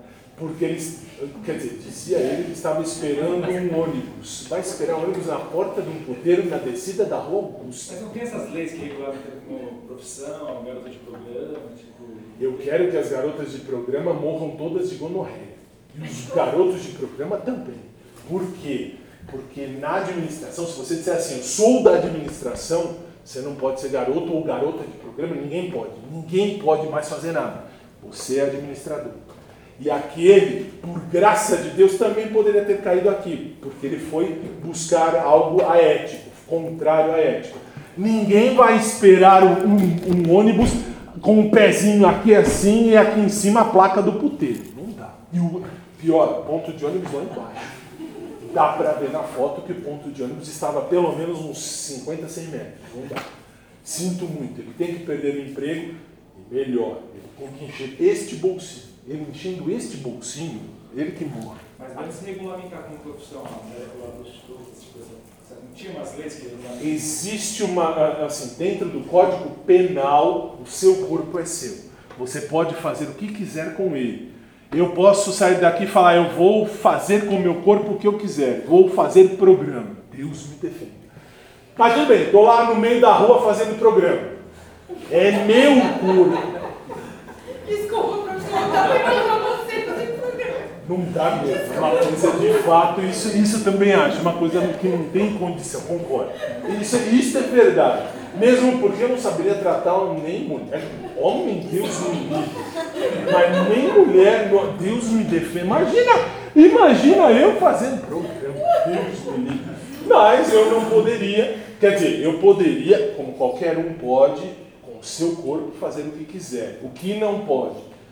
Pode ter ninguém explorando o seu corpo, dizendo assim: você vai lá, 30% do que você ganhar é meu. Eu agendo os caras ou as moças, enfim, para você atender. Isso não pode. Isso o Código Penal proíbe. Se você for para a administração pública, você vai dar o que falar, mas nunca dê seu corpo para ninguém. Só para sua mulher, seu marido, enfim, hoje em dia tudo é liberado. Mas não dê o seu corpo para estranho na rua, porque isso tira você da administração. Não só você, tira qualquer um da administração. Não tem como. Uh, ah, e fora do horário de trabalho. Quem pode uh, ter outro emprego legal, diga-se de passagem, desde que não bata nos horários de trabalho? O vereador, você vai ver em direito constitucional, o vereador, desde que ele tenha horário, ele pode trabalhar na administração pública, o professor, desde que ele tenha horário, ele pode ter um outro emprego, professor concursado, passagem, diga-se de passagem, e o juiz. E os outros casos você vê em constitucional. Juiz só pode ser professor, diga-se de passagem. Mas isso você vai ver em constitucional. Eu estou no 18. 19. Recusar-se a atualizar os seus dados cadastrais quando solicitado. Uma vez ao ano, você e todos os servidores públicos vão ter que atualizar os seus dados. Você não pode se recusar e dizer assim: eu não vou atualizar os meus dados. Por que você não pode fazer isso? Porque se você fizer isso, você está se recusando a atualizar os dados quando solicitado e isso pode tirar você da administração. Mas, professor, eu moro na mesma casa há 30 anos, mais um mês eu vou me aposentar. Ótimo, é mais fácil para você lembrar onde você mora. Você não precisa nem pensar duas vezes. Qual é seu endereço? Já escreve de próprio punho rapidinho. Se você disser, eu não vou atualizar os meus dados porque eu moro na mesma casa desde sempre. Você vai para o olho da rua já, porque você está se recusando a atualizar uh, os seus dados cadastrais quando solicitado. Para eu fechar o estudo do artigo 117, parágrafo único, a vedação de que trata o inciso 10 uh, não se aplica nos seguintes casos. O que, que é o inciso 10? É a gerência de uma empresa, é o CNPJ. Já te falei no inciso 2, quando você estiver no gozo de licença, férias, como a prova dirá, e por interpretação extensiva, o aposentado. Você se aposentou, o aposentado pode ter um outro emprego sem problema, pode ter CNPJ sem problema, mas olha o inciso número 1. Um, participação nos conselhos de administração e fiscal de empresas ou entidades em que a União detenha, direta ou indiretamente, participação no capital social ou em sociedades corporativas, ou melhor, cooperativas, constituída para prestar serviço a seus membros. Tudo isso eu preciso que você se lembre de uma coisa. Quando é que você pode participar da gerência de uma, propriedade, de uma empresa ou de uma propriedade privada. Quando a União, quando Brasília, quando a União detiver, que é exatamente assim que vai estar na prova, detiver 50% ou mais da, do capital social da empresa. Ah, não entendi, me explica melhor? Sim, explico. Banco do Brasil Banco do Brasil é uma sociedade de economia mista. E aí? E aí, nessa circunstância, o uh, capital, a União tem pelo menos 51% das ações ou do dinheiro daquela instituição, do Banco do Brasil. E aí? Aí a, a, o Banco do Brasil, se é da União, o chefe é o Bolsonaro, o presidente. O presidente diz: Puxa, você é funcionário, você é funcionária do INSS. Eu confio em você, eu quero que você participe da gerência daquele banco, do Banco do Brasil. Você pode? Sim, você pode. Por quê? Porque você foi colocado ali pelo presidente. Você não está ali porque é seu o, uh, uh, o banco. O banco é do Estado. Só que quem manda é o presidente, o presidente coloca ali quem ele quiser para ser o chefe do Banco do Brasil. Ele quer colocar você. Você tem total liberdade de dizer sim, eu vou. Você será o uh, presidente do Banco do Brasil durante a gestão Bolsonaro e não há problema nenhum, porque você não é o acionista, você está gerente porque você foi posto lá pela União. Bolsonaro te colocou lá. Aí, beleza, você tem total liberdade de estar ali. Você ser chefe, você ter uh, gerência, você ser gerente de uma empresa, de um CNPJ qualquer, você não pode. Se você fizer isso, você responde por quê? Porque você não pode ter CNPJ, a não ser nas férias ou aposentado. Aí, beleza. Fechamos o artigo 117. Falta o último tema da minha matéria, que é a Lei 8429. Agora, se você quiser copiar o quadro, você pode, porque eu vou tratar da ética dessa lei. Professor, Sim. É, sobre essa parte de gozo de licença para o trato de interesses particulares, entra a licença maternidade também? Durante Qualquer licença. licença maternidade eu posso ter CNPJ? Pode ter CNPJ. Qualquer licença que você tirar, independente dela, na pior das hipóteses, a mais curta, que é a chamada licença nojo, que é quando morre um familiar, você tem dois dias de folga. Você fala, puxa, professor, dois dias dá. Se você quiser, você pode ter um CNPJ em até dois dias. Escapou no terceiro dia, você volta, você tem que fechar. Terminada qualquer licença, que a prova não vai chegar nesse ponto. A prova vai chegar apenas a dizer assim: um funcionário está férias. Na pior das hipóteses, o funcionário está aposentado.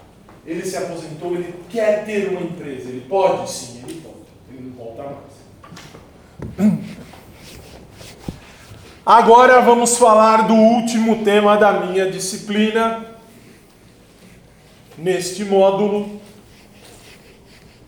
que é a Lei 8429. Eu lhe dou um minuto para acabar de copiar isso aí. Por quê? Porque isso aí só vai uh, completar o que eu já disse anteriormente. E eu espero que você tenha trazido os exercícios, porque não pense que você vai embora mais cedo, porque a aula não acabou.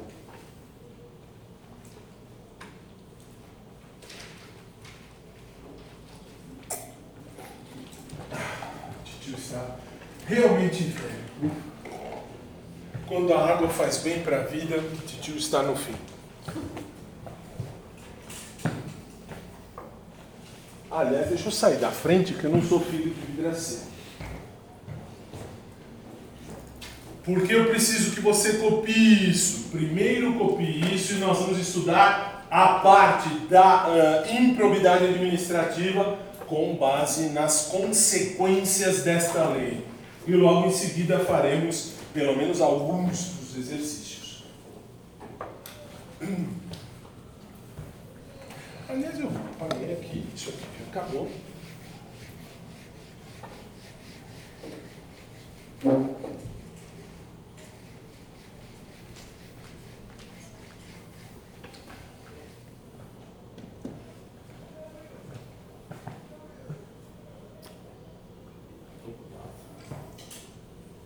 Ah, boa ideia. Se quiser tirar foto é mais prático. Bem, bem, bem pensado. Nossa, não pensei nesse detalhe. Bem, bem pensado. Mais prático ainda, bem mais rápido. Bate uma foto, use o seu celular para algo útil na vida. Não fique no Tinder o dia inteiro. É, agora tem. Aliás, eu ouvi uma música ridícula hoje pela primeira vez de uma tal Jennifer. Deus me livre. Nossa, eu nunca tinha ouvido essa música inteira, eu vi hoje que raiva que me deu dessa música. Deus me defenda. Não falta inventar mais nada. Não, falta, falta. Deixa eu ver o que mais tem. Ixi, tem muito besteira, mas o nome dela é Jennifer, conheci ela no Tinder. Ela não é a minha namorada, mas bem podia ser. Gente, mas que assim, frases de efeito. Nossa! Assim, você, você vê que você vai lembrar disso o resto da vida. Por quê? Frases de efeito. Na minha época, não sei se você é tão velho quanto o tio, o tio tem 40 anos, minha época era Eguinha Pocotó.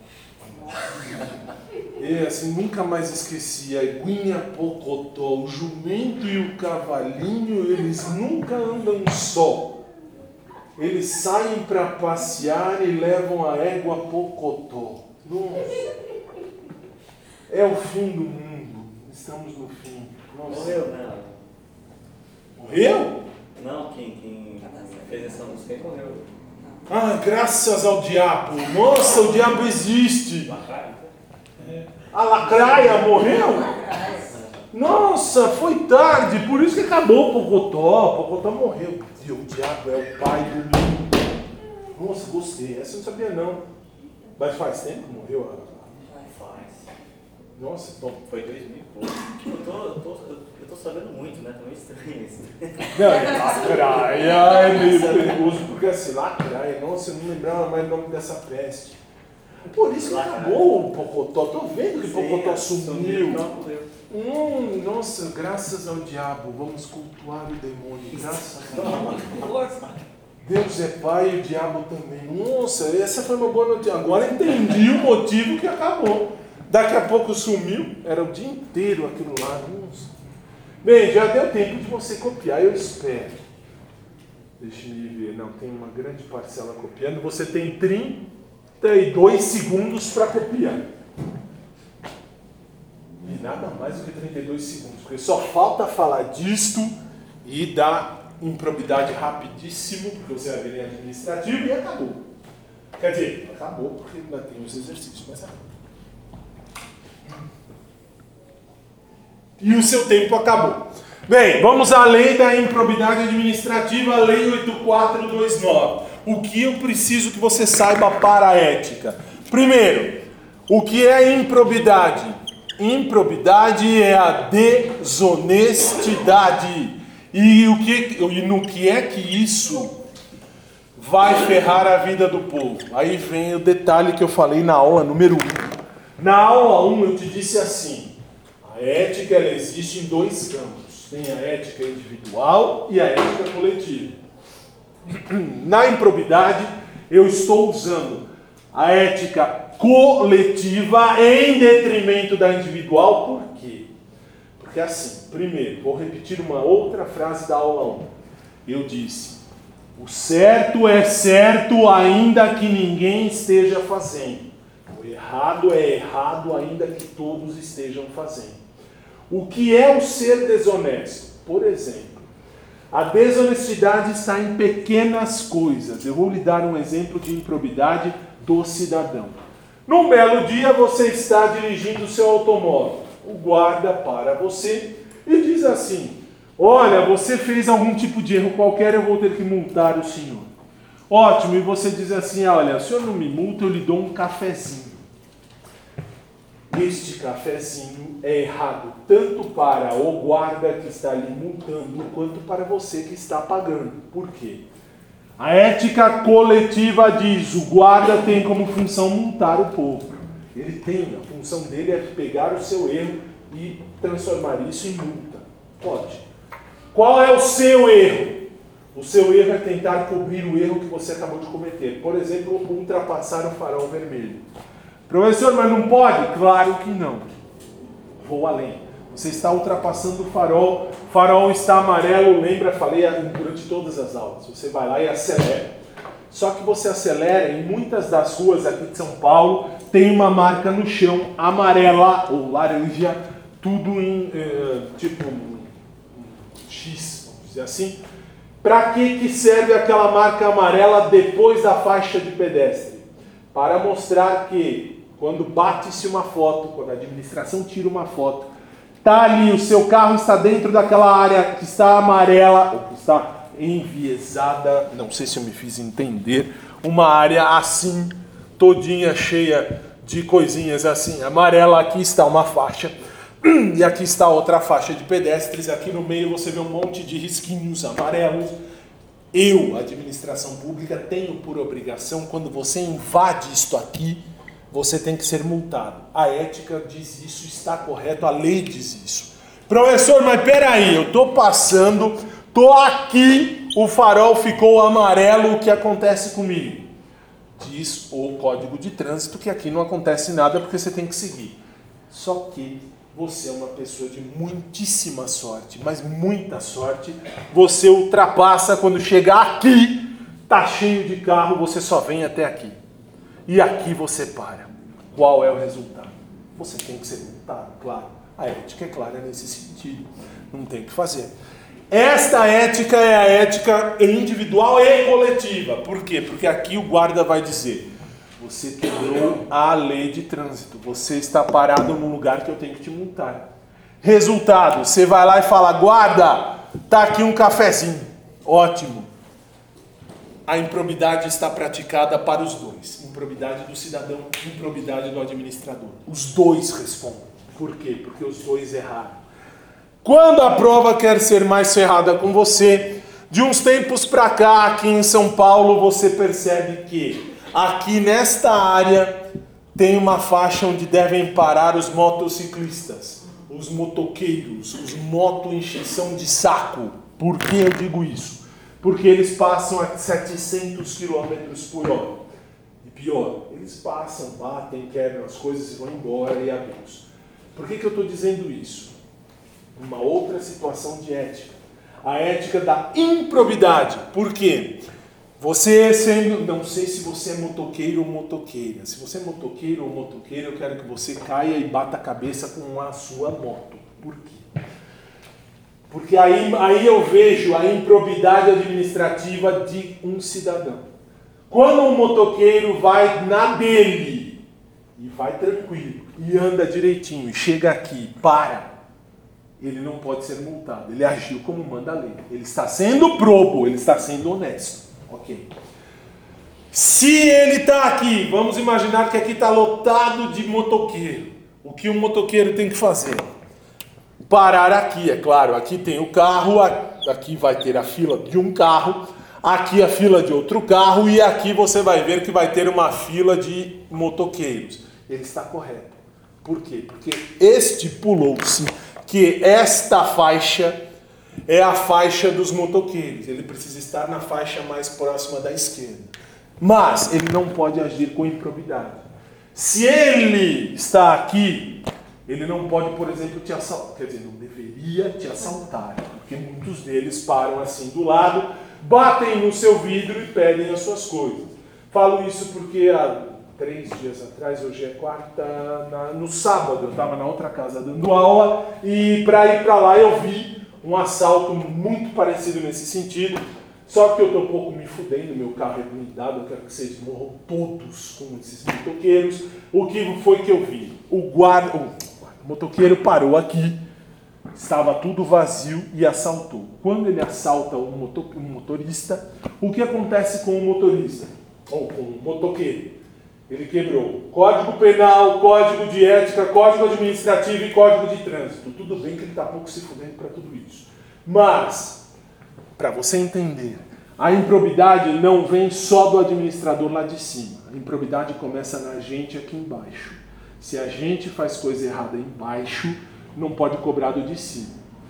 Ótimo, agora eu vou entrar na improbidade propriamente dita. Você viu comigo que se você for desonesto na administração, você vai para Paris. Você vai perder a função pública, perda da função. Você vai ressarcir o erário, ressarcimento. Você vai ter a suspensão dos direitos políticos e vai ter a indisponibilidade de bens, além da ação penal. Só que tudo isso na ética tem um preço. Qual é o preço? Aí vem aqui essa tabela que eu pedi para você anotar. As sanções são essas: perda da função pública, suspensão dos direitos políticos, proibição de contrato e multa, já falaremos disso já, perda do bens ou valores quando você desvia algum valor e o ressarcimento ao erário que está aqui. De tudo isso, o que eu preciso que você saiba que você vai estudar com muito mais calma em administrativo. Vamos a eles. Existem três espécies de atos de improbidade administrativa. Estas três espécies caem tanto na minha matéria quanto lá em administrativo. O que é que você tem que saber? Você pode ter ato de improbidade administrativa que faz você ficar rico é o enriquecimento ilícito. Ato que causa lesão ao erário. Você fez com que os cofres públicos sofressem de algum problema ou tivessem algum problema por um ato que você fez. E você tem atos de uh, improbidade que ferem a administração pública apenas nos princípios: legalidade, impessoalidade, moralidade, publicidade e eficiência. Em todos os casos, se você lesionar e tiver alguma coisa de improbidade administrativa, você vai perder o emprego. Isso é fato. A sua função pública está acabada. Só que você tem uma suspensão de direitos políticos que isto cai especialmente em administrativo, mas com questões éticas. Se você ganhou dinheiro em cima da besteira que fez, isto é, desviou dinheiro para você, você fica mais tempo sem poder participar da administração. De 8 a 10 anos, você tem suspensão dos direitos políticos. Você não vota e não é votado, mas aqui você não pode participar. Aí vem a ética. Então você está fora da administração pública. Aqui, quando o ato, da, da, uh, ato de improbidade é muito sério, você fica de 8 a 10 anos fora da administração. Normalmente a penalidade cai aqui. O ato lesiona o erário, isto é, você quebrou o código de ética. Se você quebrou o código de ética, você vai sofrer uma pena de 5 a 8 anos. Só que normalmente você fica 5 anos fora das, de poder votar e ser votado, portanto, fora de poder participar de qualquer contrato com o poder público, inclusive concursos públicos. Para concursos públicos, e aqui cai na prova em administrativo, mas é bom você saber que se você teve um enriquecimento ilícito, você fica 10 anos sem poder prestar qualquer concurso público. Você fica 5 anos sem prestar concurso, se lesionou ao erário, e se você só quebrou algum princípio da administração, leia-se o LIMP, nada muito mais grave do que isto, você fica 3 anos sem qualquer uh, tipo de contrato administrativo, inclusive prestar concurso público. Você perde os bens sempre, a perda dos bens sempre aqui, indisponibilidade de bens. É a chamada perda de bens ou valores adquiridos de forma ilícita. Na lesão ao erário, se você quebrou algum tipo de código administrativo, código de ética, se você quebrou de maneira a ganhar algo, a ter alguma vantagem, você tem que devolver o bem que você desviou.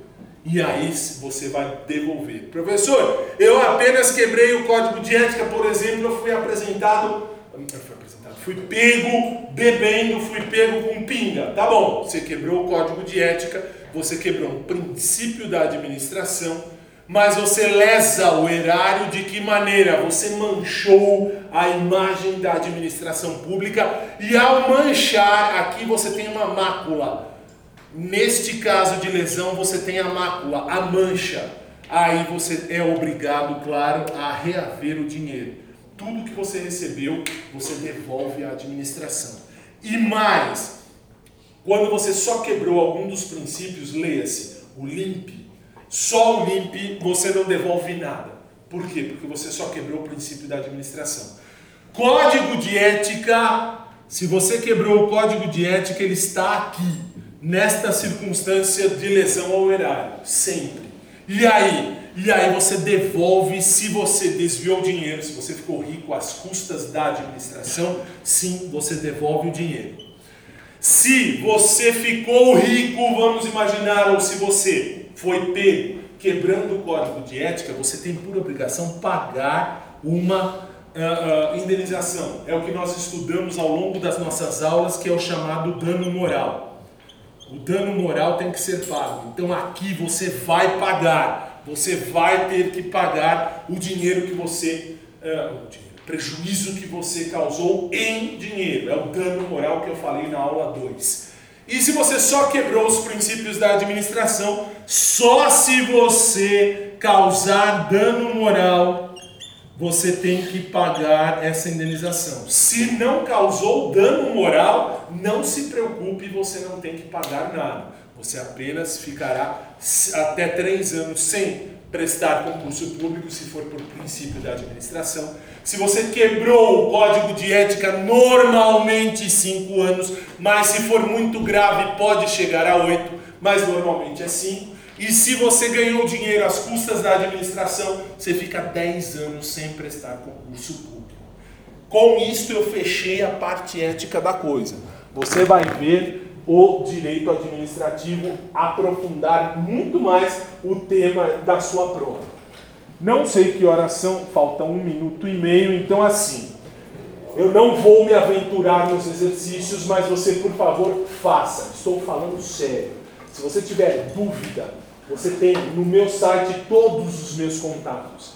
Eu vejo o WhatsApp, eu vejo todos os dias depois de meia-noite. E entre meia-noite e meia e duas da manhã, que é a hora que eu vejo o WhatsApp, que é a hora que eu paro para ver tudo isso, eu respondo tudo de madrugada normalmente. Por quê? Porque a hora que eu tenho livre para isso.